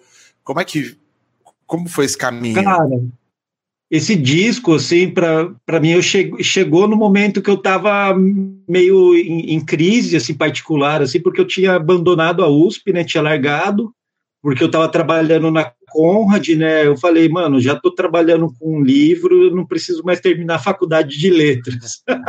Minha lógica retardada de moleque novo foi essa. e aí, como eu estava mora morando na Vila eu tava morando na Vila Buarque, cara, era maior rolê para chegar na USP também, cara, tá, aquilo tava acabando com a minha vida, ter que trabalhar durante o dia na, na Conrad, ir para a USP à noite, aí eu transferi meu curso para o noturno, aquilo tava, puta, fudendo com a, com a, com a, minha vida de um jeito, cara, e eu já tava trabalhando no que eu queria, eu falei, mano, não preciso mais dessa faculdade, foda-se, meio que toquei o, toquei o foda-se para ela. Mas é, eu estava nesse momento, assim, tipo, de, de transição, assim, de finalmente estar num trabalho que me dava alguma segurança, assim, porque até então eu vivi só de perrengue, né, cara, tipo, vida de universitário fudido, morei no CRUSP, três, quase três anos no CRUSP, tipo, vivia naquela miséria fudida de, de, de CRUSPiano, característica, assim, tal, e aí, quando eu fui para. Estava trabalhando na Conde, foi o momento que eu casei, né? Que é eu, com, uma, com a minha ex-mulher e tal. E aí rolou que assim, a, a repercussão do, do, do, Nada Como Um Dia Após Outro Dia foi muito louco, cara, porque foi pegando um momento de, de crise assim, da minha vida, assim, foi crise atrás de crise, e foi um momento legal. Assim, Três vezes crise. Três vezes crises, né? E foi um momento Pô, legal. Foi esse momento. Eu tava falido, acabou, acabou o namoro. Puta, foi uma bosta. Foi... Eu lembro, mano, porque eu ia, eu, eu ia falar isso foi um, foi um momento que a gente, tipo, que a nossa amizade ali criou raiz mesmo, assim, que a gente falou, puta, somos, somos truta mesmo, tal. E aí a gente começou a confabular, inclusive, coisas que a gente fez depois junto, assim, tal, e a gente ficava trocando ideia desse disco loucamente, cara. Eu lembro de colar na tua casa, a gente ficar brisando, tomando, tomando goró e falando desse disco, assim, ficar duas, três, quatro, cinco horas trocando ideia desse disco. Então, assim, perceber, perceber esse negócio das várias vozes foi muito nessas conversas na interlocução com o Maleronca, cara, trocando ideia com ele e falando, mano, olha isso que louco, cara, olha a quantidade de vozes que tem nesse som. Aí a gente ficava fritando né, né, né nessas paradas, assim, foi tipo a repercussão dele assim, ali por 2003, 2004, foi quando eu comecei quando pegou pegou visto assim para mim assim sabe sacar para valer o disco mesmo a primeira assim a, primeira a, eu tenho uma relação muito forte com esse disco por causa do som da vida é desafio mano isso é muito louco cara não, não vou me adentrar muito no, no, no, na, no porquê particular disso mas assim cara é o maior assim o rap brasileiro tem vários momentos de autoajuda, que eu chamo ajuda entre aspas, né? Estou sendo meio sacado. Mas é o Vida, Vida Desafio de é o maior ajuda, som não, desses vários de... sons de autoajuda que tem no rap nacional, é o maior de todos, de longe, cara. De longe. E assim, você pode. O Emicida tem esse som, o, o Dexter tem, vários, cara, vários grupos de rap nacional, MV Bill tem, vários desses grupos têm esse, esse som que eu falo, que é o som da autoajuda de, de quebrada.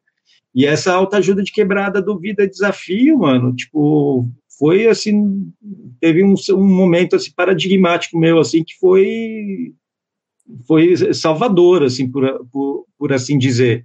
E, e, eu acho esse som, cara, tipo, a gente tá, eu vi vocês até falando assim que o, o, o Maleronca fala assim que o Ed Rock não cresce muito, e é verdade, concordo mesmo com, com isso, assim, o MC que ele é ali no Sobrevivendo no Inferno, mais ou menos que ele mantém, mais ou menos a mesma, a, a, o mesmo jeito de storytelling e tal, assim, é, não, não, tem um, não tem um acréscimo muito grande, mas aí tem a vida e desafio, que é esse momento dele, tipo, de, de autoajuda de quebrada, que é o grande, a grande conquista dele nesse disco, cara. E, e é muito louco que, que eu estava trocando ideia há um, um, tempinho atrás, assim, eu fui numa reunião com os amigos meus, aí tinha uns, uns brother meu daqui do rap e tal, a gente estava falando do, do, meu livro, mas aí, óbvio, né, o papo foi para nada como um dia após outro dia, e aí a gente chegou nesse na, na vida desafio, né, e aí a vida desafio, cara, é um momento que para a galera da, da quebrada esse som é tipo, bateu muito, muito, muito, muito forte, cara. Então, Aquilo isso ali... é uma coisa que eu, isso é uma coisa que eu ia falar, cara. Eu quando comecei a escrever sobre rap, comecei a entrevistar rappers e nessa época eu estava entrevistando rappers, atores pornôs e jornalistas, literalmente. É um tropo do, do, do crise, crise, crise, mas literalmente eu estava fazendo isso. É, é... E, e para entrevistar é, a galera nessa época, você tinha que ir na quebrada deles, né? Então, para entrevistar os caras, não existia isso de você entrevistar o Tig do Relatos da Invasão e combinar com ele no centro, ou telefonar, ou não. Você tinha que ir na casa você do tinha cara. Ir na picadilha do Jassanã. Já morava na quebrada. Tinha que ir na, no Jassanã Picadilha, entendeu? Exatamente. E, e, e, e o Rosana Bronx, né? E, enfim, todo mundo. Era, era assim que funcionava a coisa. E, foi, e, tem a, a parte mais rica dessa experiência para mim, era chegar e sair, né? Não era fazer a entrevista. Lógico, a entrevista é. era o que eu tava lá para fazer, mas você chegar e sair é todo um rolê. E o grau. E, e, quando eu digo chegar e sair, é desde o deslocamento até você chegar lá, saber tratar as pessoas direito e saber se despedir direito das pessoas. Isso incluía trocar coisas sobre a própria vida e sobre música. E foi ali que eu entendi a força que o Ed Rock tem e sempre teve nas quebradas. Então, músicas que eram hit no Brasil inteiro uh, e num Brasil mais playboy e tudo mais, quase sempre eram na voz Brown. Mas as do Ed é, Rock na quebrada eram também. Porque tocavam, você via tocando, e as pessoas Bate falavam. Forte, é, um, é, um, é, um, entendimento diferente, cara. E isso é, é classe mesmo. Isso é uma coisa de classe. É uma coisa de vivência. É muito interessante, é muito interessante. Cara, tem um, tem um lance que eu falo no livro sobre o Sobrevivendo no Inferno, mas também tem no Nada Como Um Dia Após Outro Dia e tem no Raio X do Brasil também, por exemplo, que é, tem tipo, é, é, é, um, é um momento muito característico, por assim dizer, de agite prop, do, da, de agitação e propaganda, que é quando eles falam diretamente para o público da quebrada, assim, sabe? Eu sempre temos apartes no som, que eles é tipo quase que eles falam, dá licença, eu tô tendo essa narrativa aqui, tô levando esse papo, mas agora eu vou levar um papo aqui no reservado com a galera que é a minha galera.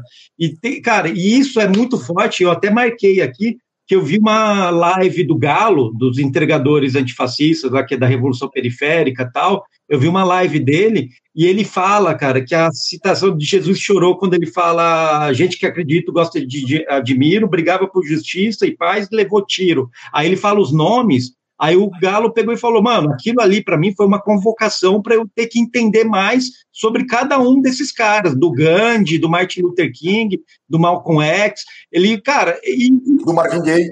Marvin Gaye, exatamente. Do isso evangélico é um... Martin Luther é, King. Martin Luther King. Isso, cara, é, o, é esse momento que, que, que eu escrevi no livro e provou que é real, cara. Que tem um momento que quem é da quebrada fala assim: beleza, valeu, entendi, tá ligado? Tipo, te, me, me deu uma ideia aqui que, que eu tô ligado que é para mim e eu vou pegar essa responsa de saber mais sobre esses caras que você tá dando a ideia aí. Valeu, sabe? Isso, eu, eu, eu, isso é fundamental. No nada como um dia, no nada como um dia, a, a, pra gente que é fã de Racionais, isso é um papo que a gente já teve no Crise, eu já tive com todos vocês, eu já tive né, com o Arthur também, na, na vida pessoal, isso é um papo de 20 anos de todos nós. Todos nós fãs de Racionais, a gente eh, sempre sonhou com o bootleg, com o pirata Orelhadas do Brown, né? que é só as coisas que o Brown fala, os discursos a gente, dele. A, a, a, né? na, é o grande, Vice, é o a, gente, a, gente, a gente agitou essa porra pra, tipo, pra ver se alguém fazia. Pra ver se a gente uhum, juntava. Uhum, é, um projeto uhum. até hoje que eu quero escrever é, em edital. Vai ter que fazer. E, escrever em edital, na moral, assim. Não sei porque que você não fez isso até hoje. Só que isso que o Arthur tá falando é muito interessante, porque uhum. no Nada Como Um Dia tem uma genialidade dessas intervenções meio faladas do Brown, e da hora que ele tá dando um papo entre as rimas, né? Que é musical, que ele faz de uma forma musical, que não é que nem ele faz no show, que é as orelhadas, mas tem uma síntese, uma síntese de orelhada ali, que é um troço, cara, que é a mais, assim, o, o, o, o balanço com que ele faz, é, é, sei lá, eu acho que o Bug Night vem daí, tá ligado? Porque é ele dando uma ideia de canto de orelha. Só que aí no Bugnap ele vai fazer isso com mulher, né? Com as mulheres, né? Mas, é- mas, mas, cara, é- é- fala, mano. Não, termina. Depois eu falo. Não, não, Tem tem um terminei, eu acho- é isso. Não, é, é tem, isso. tem um lance, tem um lance que é louvando. muito louco que eu, que eu lembrando aqui o, o- desse, desse bagulho que o Arthur falou e aí você você referendou aqui e o, de- dessa, dessa coisa existe, existe uma existe o hit e existe o, o, o, o hit específico de quebrada e, e eu me lembro muito bem assim mano tipo de, de uma vez mas eu já vi isso outras vezes mas uma vez né? Eu, moleque, assim, e tocando, né, o, o disco, assim, no, no porta-mala, né, porta-mala aberto, som de um carro de, de um parceiro, né, na esquina, eu, molecão, com 17 anos, 18 anos, por aí. E, mano, os caras estavam ouvindo 12 de outubro, que não é uma música, é uma intervenção do Brown, de vários Aham. minutos, dele, dele falando de um dia das crianças que o moleque tomou um tapa na cara. Ah, ganhei o quê? Ganhei tapa na cara. E e aí ele, ele vai fazer um to- todo um discurso ali, né? Porra, quantas famílias não, não se fuderam por isso, quantos caras não estão na cadeia, e o caralho a quatro, e papapá. E, mano, a rapaziada tomando um, um vinho, tá ligado? Esses vinhozinhos de garrafa de plástico, o São Tomé, sangue de boi, o caralho a quatro, numa esquina, tá ligado? Ali Cantinho na Flávio do- 2, na quebrada. Cantinho do Vale chama o atual Cantina do jovens, só Vale, pra- Dom Cantinho do Bosco, Vale. o, e, e, e todos Estamos esses, tá atualizados, ligado? vai pensando. nós, nós tomando ali e, mano, e ouvindo isso, como quem ouve uma rádio evangélica, como quem ouve um, um como, como quem, quem bota e, e nos Estados Unidos tinha isso, os caras até lançaram em vinil uma vez os discursos do Martin Luther King em vinil, que era para os DJ riscar. E, e, e- era um bagulho tipo, não, a gente quer ouvir um discurso do Brown enquanto nós está aqui entre nossa rapaziada. Olha, olha, olha o poder desse bagulho. Esse bagulho nunca vai tocar numa rádio, nunca vai tocar em lugar nenhum, porque é só um discurso. Tem um fundo musical, mas não tem nenhuma rima, não tem nada, é só um discurso esse, especificamente. Nos outros, né, no Vida Desafio, no A Vítima lá do, do Ed Rock também, que também é um bagulho que bateu muito forte, que ele conta uma história dele, né, de, de quando ele, ele passou por um acidente de carro ali e tal, que vitimizou Corajoso pra caralho. esse Presidente, som. é. e, e, e- e essas coisas pegavam muito. E, mano, a rapaziada escutava isso junto. Como quem, tipo, mano, bota uma. O, o- tem- minha vizinha aqui, ela bota a rádio católica pra ela rezar o terço junto. Todo dia lá por umas cinco e pouco, seis da tarde, tá ligado? E é quase isso. Só que é os vagabundos ali tomando uma, fumando um baseado, trocando uma ideia e falando, cara, essa ideia é foda, hein, viado? Tipo, olha como os caras cestaram. Não é por acaso que o homem, o homem é o podcast número um do Brasil É. hoje, né? E, e- e é maluco, cara, poder disso, irmão. que, que é uma coisa também que eu, que eu escutando o, o Sobrevivendo e o, o Nada Como Um Dia, me, me cai uma ficha muito de como, na verdade, a linguagem radiofônica é muito presente, assim. É quase como se fosse uma transmissão de rádio assincrônica, tá ligado? Não, mas é que é literalmente uma rádio, é rádio É, êxodo. é, é. É, É a rádio rádio êxodo, né? Isso é uma coisa, Pois isso é, uma é, coisa então. que é os caras fortalecendo, fortalecendo uh, uh, essa coisa de rádio comunitária, rádio de quebrada. É isso que os caras estão fazendo aí nessa hora, né? Isso que é daí que vem a coisa, né? Tem uma, tem uma coisa muito interessante no, no eu acho que é no, no podcast do Brown com o Drauzio ou com o Lula, não sei, que ele fala das escolas de samba. Vocês lembram disso? Vocês ouviram isso? É muito Eu foda. Ele fala, pô, eu, eu tive que comprar uma briga com Racionais na época, porque. Ah, não, é, é do da Conká, mano. É na Conká. Que ele tá É, falando ele de, que vai perder a raiz, né? de lugares de congregação, né? Lugares de congregação, lugares de, de troca. E que são rodas de. E ela fala, cara, Curitiba era meio que na roda de samba, né? Os pretos em Curitiba tal, era assim que funcionava. E aí ele fala, cara, eu já toquei em todas as escolas de samba, todas as quadras. Se eu não toquei, eu vou tocar. Se, se tiver faltando uma aí, pode entrar em contato que eu vou tocar, porque uma Repique época. a de gente mão. tava- a gente, não, e outra, uma época a gente já estava com uma estrutura maior, então a gente sabia que se a gente tocasse lá ia ser pior. O som, a, grana, tudo, mesmo nas Era grandes, mas a gente fiz questão. Eu comprei essa briga interna dentro do Racionais para a gente tocar nesses lugares, para a gente conseguir falar com o nosso povo. Né? Então, essa noção. Né? Essa noção. Então, ele sempre sabe que ele está dialogando, né? ele não quer ser líder. mas ele sabe que ele tem que manter esse diálogo. Isso não é uma coisa comercial. É, isso é a noção de sonho do Brown também, tá ligado? Sim. É, sim. Que é, Mano, que posso é um bagulho? Quando eu fazia um Ostentar? rap, Ah, ostentar, dividir o mesmo palco que com Racionais na quadra da Nenê de Vila Matilde, no aniversário do MNU, do Movimento Negro Unificado, num evento que foi de graça, tá ligado? Na quadra da Nenê da Vila Matilde, isso em 2003 ou 2000. É, 2003 ou 2004, acho que mais para 2003, se pá. E os caras foram lá cantar no aniversário do MNU, tá ligado? E duvido que o MNU tenha pago alguma coisa a mais do que a gasolina. Acho que eles bancaram tudo do bolso.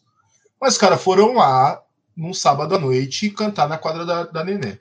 Hoje, hoje perguntou como chamava meu grupo. Meu grupo chamava Raio X.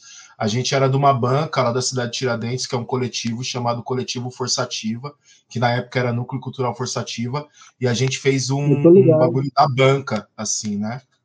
O, e tal, e aí outros grupos que eram também o Fantasmas Vermelhos, o, e, e outros grupos que eram da mesma banca, a gente fez um, um pocket todo mundo junto ali antes do Racionais nesse, nesse dia. Fantasmas Foi. Vermelhos O era dígito, pouco o dígito comunista, hein, 4 não era dessa banca? O dígito 4 colava com nós. Dígito- Dígito 4 era de São Mateus. E eles tinham espaço cultural ali em São Mateus, do lado do terminal, que toda quinta-feira tinha um baile de rap ali, né? Uma matinê de rap ali toda quinta-feira. Isso também no começo dos anos 2000, nessa mesma época, né? no Uhum. começo dos anos 2000 ali, e a gente tava lá. O mano que era que cantava comigo, o Nil, ele era DJ do, do, do, do Espaço Cultural, junto com, com o Elias, que era do, do Dígito 4 também. Tinha Dígito Ah, que 4 louco. tinha o Elias, tinha o Rato, tinha o Bruno e tinha outro mano que eu me esqueci o nome e tal, mas Dígito 4 era foda também. Era, era a esquerda do rap dos, do, do fundão da Zona Leste, assim, de um, de um rolê muito específico, tá ligado?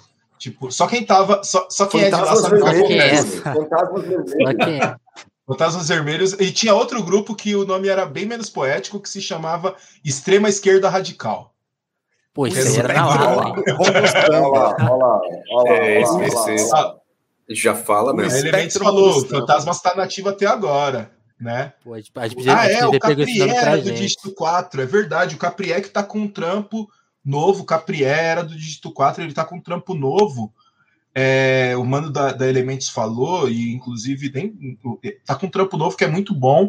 E ele era muito parceiro de um mano que a gente perdeu, tá ligado? Que é o Enésimo, né, mano? Enésimo Enésimo, lá do porra. ABC, mano. Essa banca, hoje citou o Nato PK e tal, Suporte pau de da dar em doido. doido, que é, A banca que é a banca foda, assim, é uma banca foda do da, leste ABC, ali, ali da, da fronteira da onde o Arthur veio, tá ligado?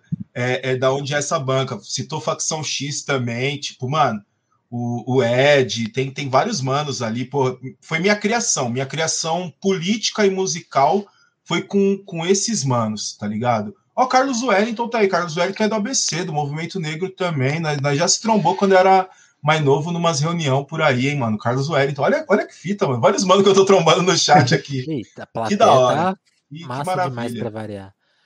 Eu vou aproveitar então esse momento aí de emoção e depois da ostentação do Júnior para lembrar todo mundo que tá aí na, na audiência que o, que o Cris, eu já não três vezes crise, mas o crise, crise, crise tá, tá- a gente tá fazendo os podcasts agora também, né? Então quem vai lá no feed do telefonema, mas esse episódio vai estar por lá logo mais, né? Introdução, introdução beat do nave, os papos que a gente já teve que estão no YouTube, esses papos que não são os proibidões, né? Esses que ficam registrados. Então, se você chegou agora, a gente ficou acompanhando aqui a audiência, viu que o papo vai, as pessoas vão colando com o tempo. Você quer pegar do começo? Pode ver lá no YouTube ou pode ver a versão podcast em breve. E aí, antes da gente ir pro proibidão, eu queria fazer aquela pergunta meio sacana assim com todo mundo para fazer também pra gente brincar um pouco assim para para levantar uma brincadeira aí de verso favorito, momento favorito aí de cada um, brevemente. Não, a minha pergunta, Porque- a minha pergunta de saideira, minha pergunta de saideira é por que o Nada Como Um Dia Após Outro Dia é a maior obra de arte do século XXI até o momento? Porra, Tá. é isso aí. Pra, pra mim é nesse naipe que tem que levantar o papo, cara. Vocês não querem, não querem fazer a brincadeira do verso? Porque essa Não, fala, fala, o ver, fa- fala o verso Dá- e com o verso dá pra responde fazer os aí, dois. porque nada como um dia. os É, dois, porque, com, por- porque o melhor verso explica ou não, pá, mas a melhor obra do século XXI. Qual é a justificativa de que, até o momento, nada como o dia após o dia, a melhor obra de arte do mundo hoje, a- até agora no século XXI. Tá para nascer, não tem Kendrick, não tem Kanye West. Eu tô falando de rap, mas não tem literatura, não tem filme, não tem nada que se aproxime. Tem, tem uma galera que chega, mas que sim, tenha desbancado o nada como dia após outro dia. Ponto. Quem quer começar? Quem, quem, quem, quem, quer pegar esse desafio? Eu, eu queria. Eu, Eu queria tô começar ainda, hein? Eu tô eu, eu arrumei essa pergunta só como. Aí, aí, foi, aí foi a vida desafio, hein? Aí foi a vida desafio. Eu, eu queria começar só para jogar o papo aí que eu tô pensando. A gente falou uma hora mais cedo do, do bagulho é louco, arrepia na hora, que ele. Né, ele- o, o, o, Arthur, o Arthur falou de pessoas que ele cita, né? E eu acho muito legal ele citar o Dimas, que é o, o bandido bom. E aí, é uma coisa que eu não, não pensei, tá? Fiquei pensando aqui durante o podcast. Então, se eu falar merda, é a, é a hora de eu falar uma merda. Que é o seguinte, eu, eu tava ouvindo o papo do Brau com o pastor Henrique lá, esqueci o sobrenome dele. Henrique Vieira. o Henrique Vieira. E, o e ele perguntando muito pro pastor a É, coisa da história de Jesus. E, pô, como quando Jesus foi reconhecido, como que, sabe, como que ele virou um personagem mítico 300 anos Ah, essa depois, o parte eu ouvi. o Brau pirando muito nisso. E eu achei muito interessante, né? Porque ele, ele, ele, ele- tá estudando a Bíblia e tal, e cada, cada personagem, a questão do Jesus negro, por que, que é- tem o apagamento histórico e tudo. E pensando na figura do Dimas, que é, é o bom bandido, é o protetor do- dos bandidos arrependidos, eu- me falta repertório para saber o, o- do Dimas. Mas enquanto vocês estavam conversando, eu fiquei caçando aqui, porque me levantou essa história, né? E tem essa coisa do Dimas ser o cara que né, né, pensando na figura histórica de Jesus, ele é o primeiro, talvez, a reconhecer né, a importância. Então, eu estou brisando muito nisso, porque ele, ele reconhece o próprio pecado, ele reconhece que Jesus está tá, tá sendo injustiçado ali. Esse cara não merece morrer. Porque a gente, a gente fez um negócio aí que não era para fazer, mas ele, ele não. E ele é perdoado. Né? Então eu, fico, eu tô pensando nessa coisa 3D aí, nessa dimensão do, do cara, né? E de reconhecimento, porque o Jesus mesmo vai, vai morrer como um condenado pelo Estado e tal, uma figura menor, e para ser recuperada aí an- anos depois, décadas, centenas de anos depois, é uma coisa muito difícil de compreender. E aí pensando nessa coisa difícil de compreender, complexa, que, se- que se coloca no lugar, pede perdão, reconhece as coisas. A, a obra, essa obra do Brown talvez tenha algum, algum diálogo com isso aí. E falando em maior obra do século XXI, eu defenderia que é, por, por, por justamente ass- assumir querer comprar a briga mais difícil de todas, que como, como falar para o mundo que o mundo é injusto, sem soar arrogante, sem soar vitimista, sem falar, pô, é foda, soar propositivo, falar, não, é, é, é- a, a gente está passando por uma condenação injusta aqui, mas se essa primeira pessoa, ser que nem o Dimas, na hora, falar, ó, tá acontecendo isso, né? Ter essa habilidade de, na hora, no, no, no, no dia, reconhecer, não é daqui 10 anos, não é falar, pô, foi foda, votei no Bolsonaro e me enganei, é ter a habilidade de reconhecer as coisas na hora que elas acontecem. E tá aí o registro. Em 2002, o Mano Brown falou tudo que ele falou para em 18 ele avisar. Eu mandar o maior eu avisei da história, né? É o maior eu, eu avisei. E aí parece que foi e muita gente reconheceu aquele momento, até, até talvez eu e, e- e com, uma- com um grande equívoco, que foi a primeira vez que não. Tem 20 Hum. anos isso. Não, gente, Né? as coisas que o Ed Rock resolve nesses dois discos. Então De- vai, de agora é a vez de crítica. vocês.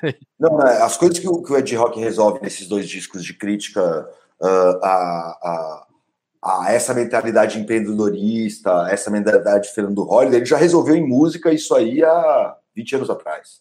Tá lá já. É, mas eu acho que é a maior obra ah, de arte brasileira do século XXI, porque tem essa frase que é de uma pessoa falando, mas ela tá com efeito para soar como mais pessoas falando, como um coro, que é tem que ser vagabundo. Isso aí é de uma coragem. Isso é de uma, de uma É, porque não é tem que ser bandido, ele não está falando isso, não tem que. É, é uma perspectiva de trabalhador, mas de, de, de, que a malandragem, que o estado permanente de carnaval é a única solução possível para o Brasil. É, perspectiva individual, assim, você pensa, cara, e, e para você ser vagabundo, você não dá para ser vagabundo sozinho, não é assim que funciona. Eu acho aí de uma coragem, de uma força é, é, espetaculares, assim, acho que é por isso. Por ter essa coisa enunciada do jeito que foi enunciada, entendeu? Desse jeito, assim, acho que é um. É, um, é para poucos mesmo, é para quase ninguém, na verdade. Para quase ninguém. Para quase ninguém. Mano, para mim, é, é porque é, é, a obra que faz o cântico dos loucos e dos românticos, que vai por um sorriso de criança onde for. Porque, porque, porque é isso, é, é um. É, é, é, é uma, é um álbum que, que dialoga com uma amplitude de gente que ninguém mais dialoga. Que ninguém mais dialoga. O, o, se, se, se, a gente, se a gente for pegar né, o, o, na música, principalmente, né, qual, qual, qual, qual obra atravessou esses 19, vão fazer 20 anos daqui a pouco, se mantendo extremamente atual, se mantendo, tipo, o, não, não é que, tipo, ah, é muito atual porque o, ah, fala uma ou outra coisa, mas não, ele se, se, mantém, se mantém dentro da realidade, pre, conseguiu, conseguiu dialogar naquela época, dialoga agora e vai seguir, tipo, daqui a 30 anos, tá ligado? O, minha filha vai estar tá tomando uma cerveja e falando, porra, mano, na época do meu pai tinha esse bagulho aqui, olha, escuta esse bagulho. E, e era muito. E, e, e, é isso. E é isso. E numa época onde não se fazia mais clássicos, se fez um clássico absoluto, tá ligado? O, onde não se fazia mais clássicos, onde a música estava começando a se, a se pasteurizar ali, a se plastificar, os caras, mano, romperam com o bagulho, tá ligado? E fizeram uma obra de uma amplitude que faz o, o, o, o vagabundo ficar na esquina tomando vinho, ouvindo mais de 10 minutos de oreiada de, de, de um cara, mano. É esse o lance. É esse o lance. Tá ligado? Porque o, o, o, o discurso, o, o Vini falou, né, do, do, do, maior eu avisei da história de 2018, que de fato é, o Brown falando, mas esse discurso ele foi, ele foi, ele foi capitalizado por quem não tem nem moral para fazer isso. O, o volta para base, ele virou um elemento desmoralizador de quem nunca foi para base. Tá ligado? Só quem porque, podia usar esse bagulho de é muito difícil, né, Junior? Até estão falando é. assim, ah, e elegeram boas as pessoas que ouviram o disco. Porque comunicação não é isso, não é essa via direta. Você não põe a coisa na cabeça da pessoa e ela entende. É isso. Não, e não é. E, e, e outra, comunicar não é mandar também, né, mano? Você tá abrindo um diálogo ali. Você está propondo um diálogo, você está fazendo uma abertura de um bagulho que é muito mais amplo, né? O e, e enfim, é isso. Para mim era um, era um bagulho, o, é, é, é um bagulho até hoje muito foda. Eu passei, eu escutei umas 10 vezes, talvez um pouco menos, umas oito, vai, esse álbum essa semana, né? E, e, cara, é maravilhoso. E essa música não é à toa. Quando, tipo, quando ela acaba, começa Eu Sou um 57. E que. E, e saca? E, e, e, esse é um bagulho de uma sensibilidade, de, de um olhar, de outro bagulho que é muita treta para Vinícius de Moraes. Muito bom. Puta, cara, eu acho que os meus, o meu conjunto de versos favorito desse disco por causa que ele aponta uma superação da, da perspectiva que tinha no Sobrevivendo no Inferno, é quando ele vai falando do moleque que quer ser preto, sabe? Aquele conjunto de versos. Tipo, eu acho muito foda, cara. Porque ele tá falando assim, ó, a gente já tá tão, a gente já, já conseguiu se emancipar tanto das perspectivas que eram colocadas ali no Sobrevivendo no Inferno, que não eram nada boas, né? Ou você morre cedo, ou você para na prisão, ou você não vai conseguir estudar direito e vai ter algum emprego de merda. Eles já estão tão bem na fita que os moleque branco estão querendo ser igual eles, cara. E, tipo, esse, esse É, conjunto de- É, ICT Uhum. Home Invasion, né? É o ICT É. Home Invasion. É Exatamente. Home Invasion. Exatamente, cara. E eu acho muito fodido, cara. Acho ali a- a- o jeito como ele rima, a ginga que ele tem nesse momento, assim, eu acho muito, muito incrível, cara. E é uma chave de uma, vi- de uma vitória particular deles, né? Falando assim, ó, puta, a gente não só contrariou as estatísticas, como a gente está fazendo com os meninos brancos da ponte para lá queiram ser igual a gente, tipo, e nunca vai ser. Isso é o mais louco, né? E nunca vai ser. Muito bom. Quem, quem, quem que se arrisca agora? Thiago? Falta o Thiago. Certo. Bom, cara, o meu é tipo Dimas, primeiro vida louca da história, cara. Por, ah, por vários motivos, na real, assim. É, Consegui por- mais um voto aí pro Dimas. Cara, porque eu acho que encapsula muita coisa, assim. Tem, tem uma, eu tava vendo também a entrevista do, tipo, do, do Brown com o, o pastor Henrique Vieira, me caiu uma, uma ficha quando uma, uma hora ele vira e pergunta pro, pro Henrique Vieira, assim, a Bíblia é qual tipo de, de gênero literário? Aí o Henrique Vieira fala, olha, a Bíblia é tudo. Tipo, boa parte do que a gente tem como gênero literário inventado, entendido hoje tal, foi inventado tipo, na Bíblia, porque a Bíblia é um tipo é, é um, um- conjunto de todos os gêneros literários que existiam até então, a partir dos mitos, e a partir daí a gente vai ter tudo. A gente vai ter né, o, o que a gente conhece também, é registrado ali e tal. E me caiu essa ficha grande sobre como, na verdade, é, essa, esse diálogo do, do, dos racionais com essa noção do mito mesmo, essa noção do que tem de mais né, essencial e tal, né, no, no, no contar história, nos registros da vida e como isso vai, vai bater de frente com as condições históricas, mas, para além disso, tem as condições que se impõem é, da condição humana tal. É, como, como isso, na verdade, é, vai encapsular, tipo, desde a, desde a maneira como o- o- o- os racionais eles tratam muito da, da questão da transcendência, sabe? Dessa questão, tipo, da, tipo, olha, eu quero estar feliz, tem, uma, tem um negócio que, tipo, a condição material vai me resolver um monte, mas tem um monte de coisa que, tipo, é, é outra coisa. Tem uma transcendência nesse negócio, tem uma coisa da, da vida, tem uma coisa, tipo, da amizade, tem uma coisa do amor, tem uma coisa do que não é quantificado, que é tão importante quanto, né? E isso é um negócio que, que mobiliza pra cacete e tal. É, vai, vai também, tipo, fazer essa ponte com esse, esse monte de dimensões literárias, né? E como elas vão conversar, tipo, dentro de cada, cada obra, cada disco dos Racionais, cada... é, a maneira como Sobrevivendo no Inferno virou um livro de fato, e dentro desse livro a gente vai encontrar um monte de caminhos de gêneros literários, é uma coisa muito absurda, que vai dialogar também com, com essa noção do mito.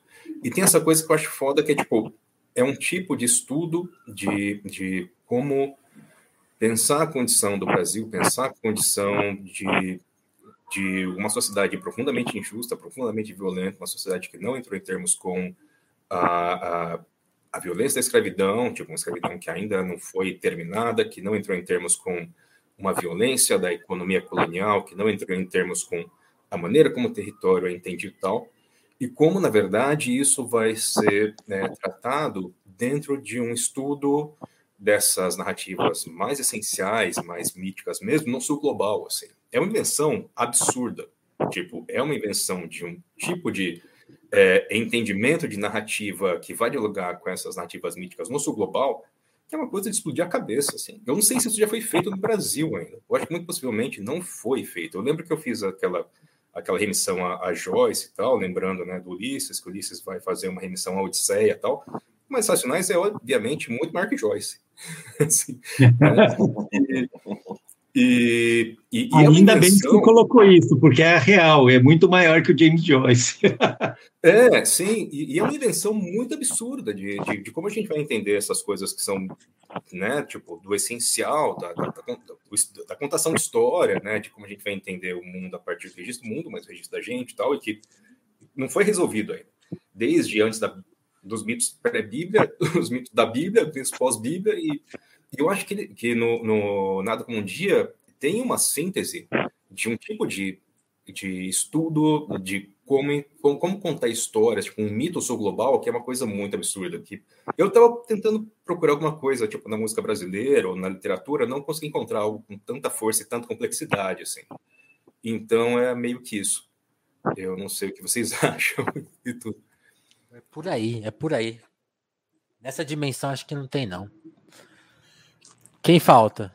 Deusinha, deixa eu fechar aqui. É, o meu verso favorito é, porque é um disco sobre muitas coisas e existe uma um espaço da finitude nesse álbum que é meio complexo de falar e que a gente não fala o tempo todo. O meu verso favorito não é um verso, né? É uma frase que é morrer como homem é o prêmio da guerra. Que é isso. A gente só vive nesse mundo, a gente só vive uma vez. É muito louco, porque é o Brown sendo ateu. O prêmio hum. da guerra, o prêmio dessa luta que a gente tem aqui, é morrer como homem. É morrer como uma pessoa que. O que você deixa é o que você fez. E além disso, você não tem nada depois disso. Então é, uma, é, é a urgência, mas. E isso é muito importante. É, tem um outro ponto que eu acho muito importante que eu quero de, falar depois, é que eu disse que o Brown fala que ele é maconheiro, né? Que agora a gente já sabe, sabe a matéria e tal. O Brown, depois de né, sobrevivendo no inferno, nunca te dei. Mas o que eu acho que, que, que é um, um, bagulho que sela o momento dele ser um disco tão presciente do que é o século XXI, e aí não, não é necessariamente meu favorito, mas o que eu acho que é muito importante para a gente poder entender a o, quão é, é, é, é, necessário, essencial, o qual é, é aquilo, né? O Thiago estava falando agora, porra, não vi nenhuma obra da arte brasileira que chega nesse nível. Eu faço uma campanha há anos, eu já levei lá para a ponte para o papo de rap, que é Mano Brown, Prêmio Nobel da Literatura para Mano Brown. Não é uma brincadeira, não é uma zoeira. Não é, não, não é, um negócio. Então, Bob, depois que o Bob Dylan ganhou, eu falei, agora dá, mano. Agora, tipo, não é tão utópico assim. Entendeu? Tipo, prêmio Nobel da Literatura para Mano Brown. Tipo, o último cara na literatura brasileira que chegou ao nível dele foi Machado de Assis.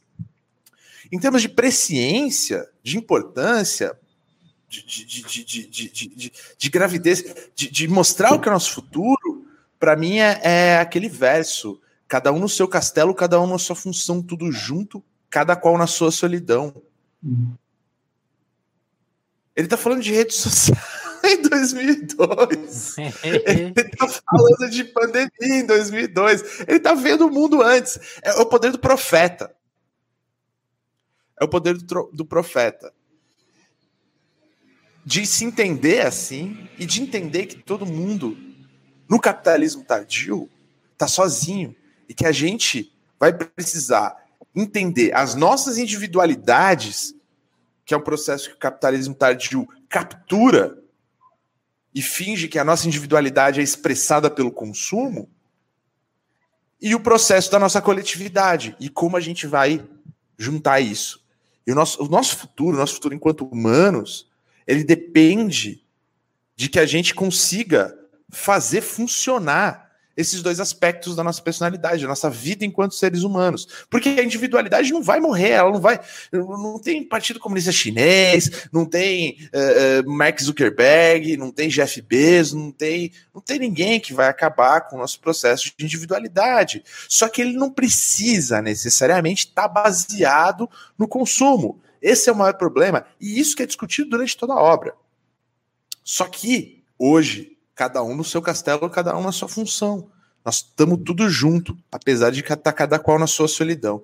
Então, para mim, é, é, é, é, inacreditável, inclusive, como toda vez que você reouve, como eu estava reouvindo essa semana, a gente aprende mil coisas. e aí não tem por que não dizer, mano. O Brown é o Nobel da literatura. Ah, mas daí os caras não falam português. Não, não, não. É verdade, mano. É verdade. Mas é um desafio para os tradutores. Tem que sair o livro de letras. Por isso tem que, por isso que a, a minha a briga sobre falar do nada como um dia após outro dia.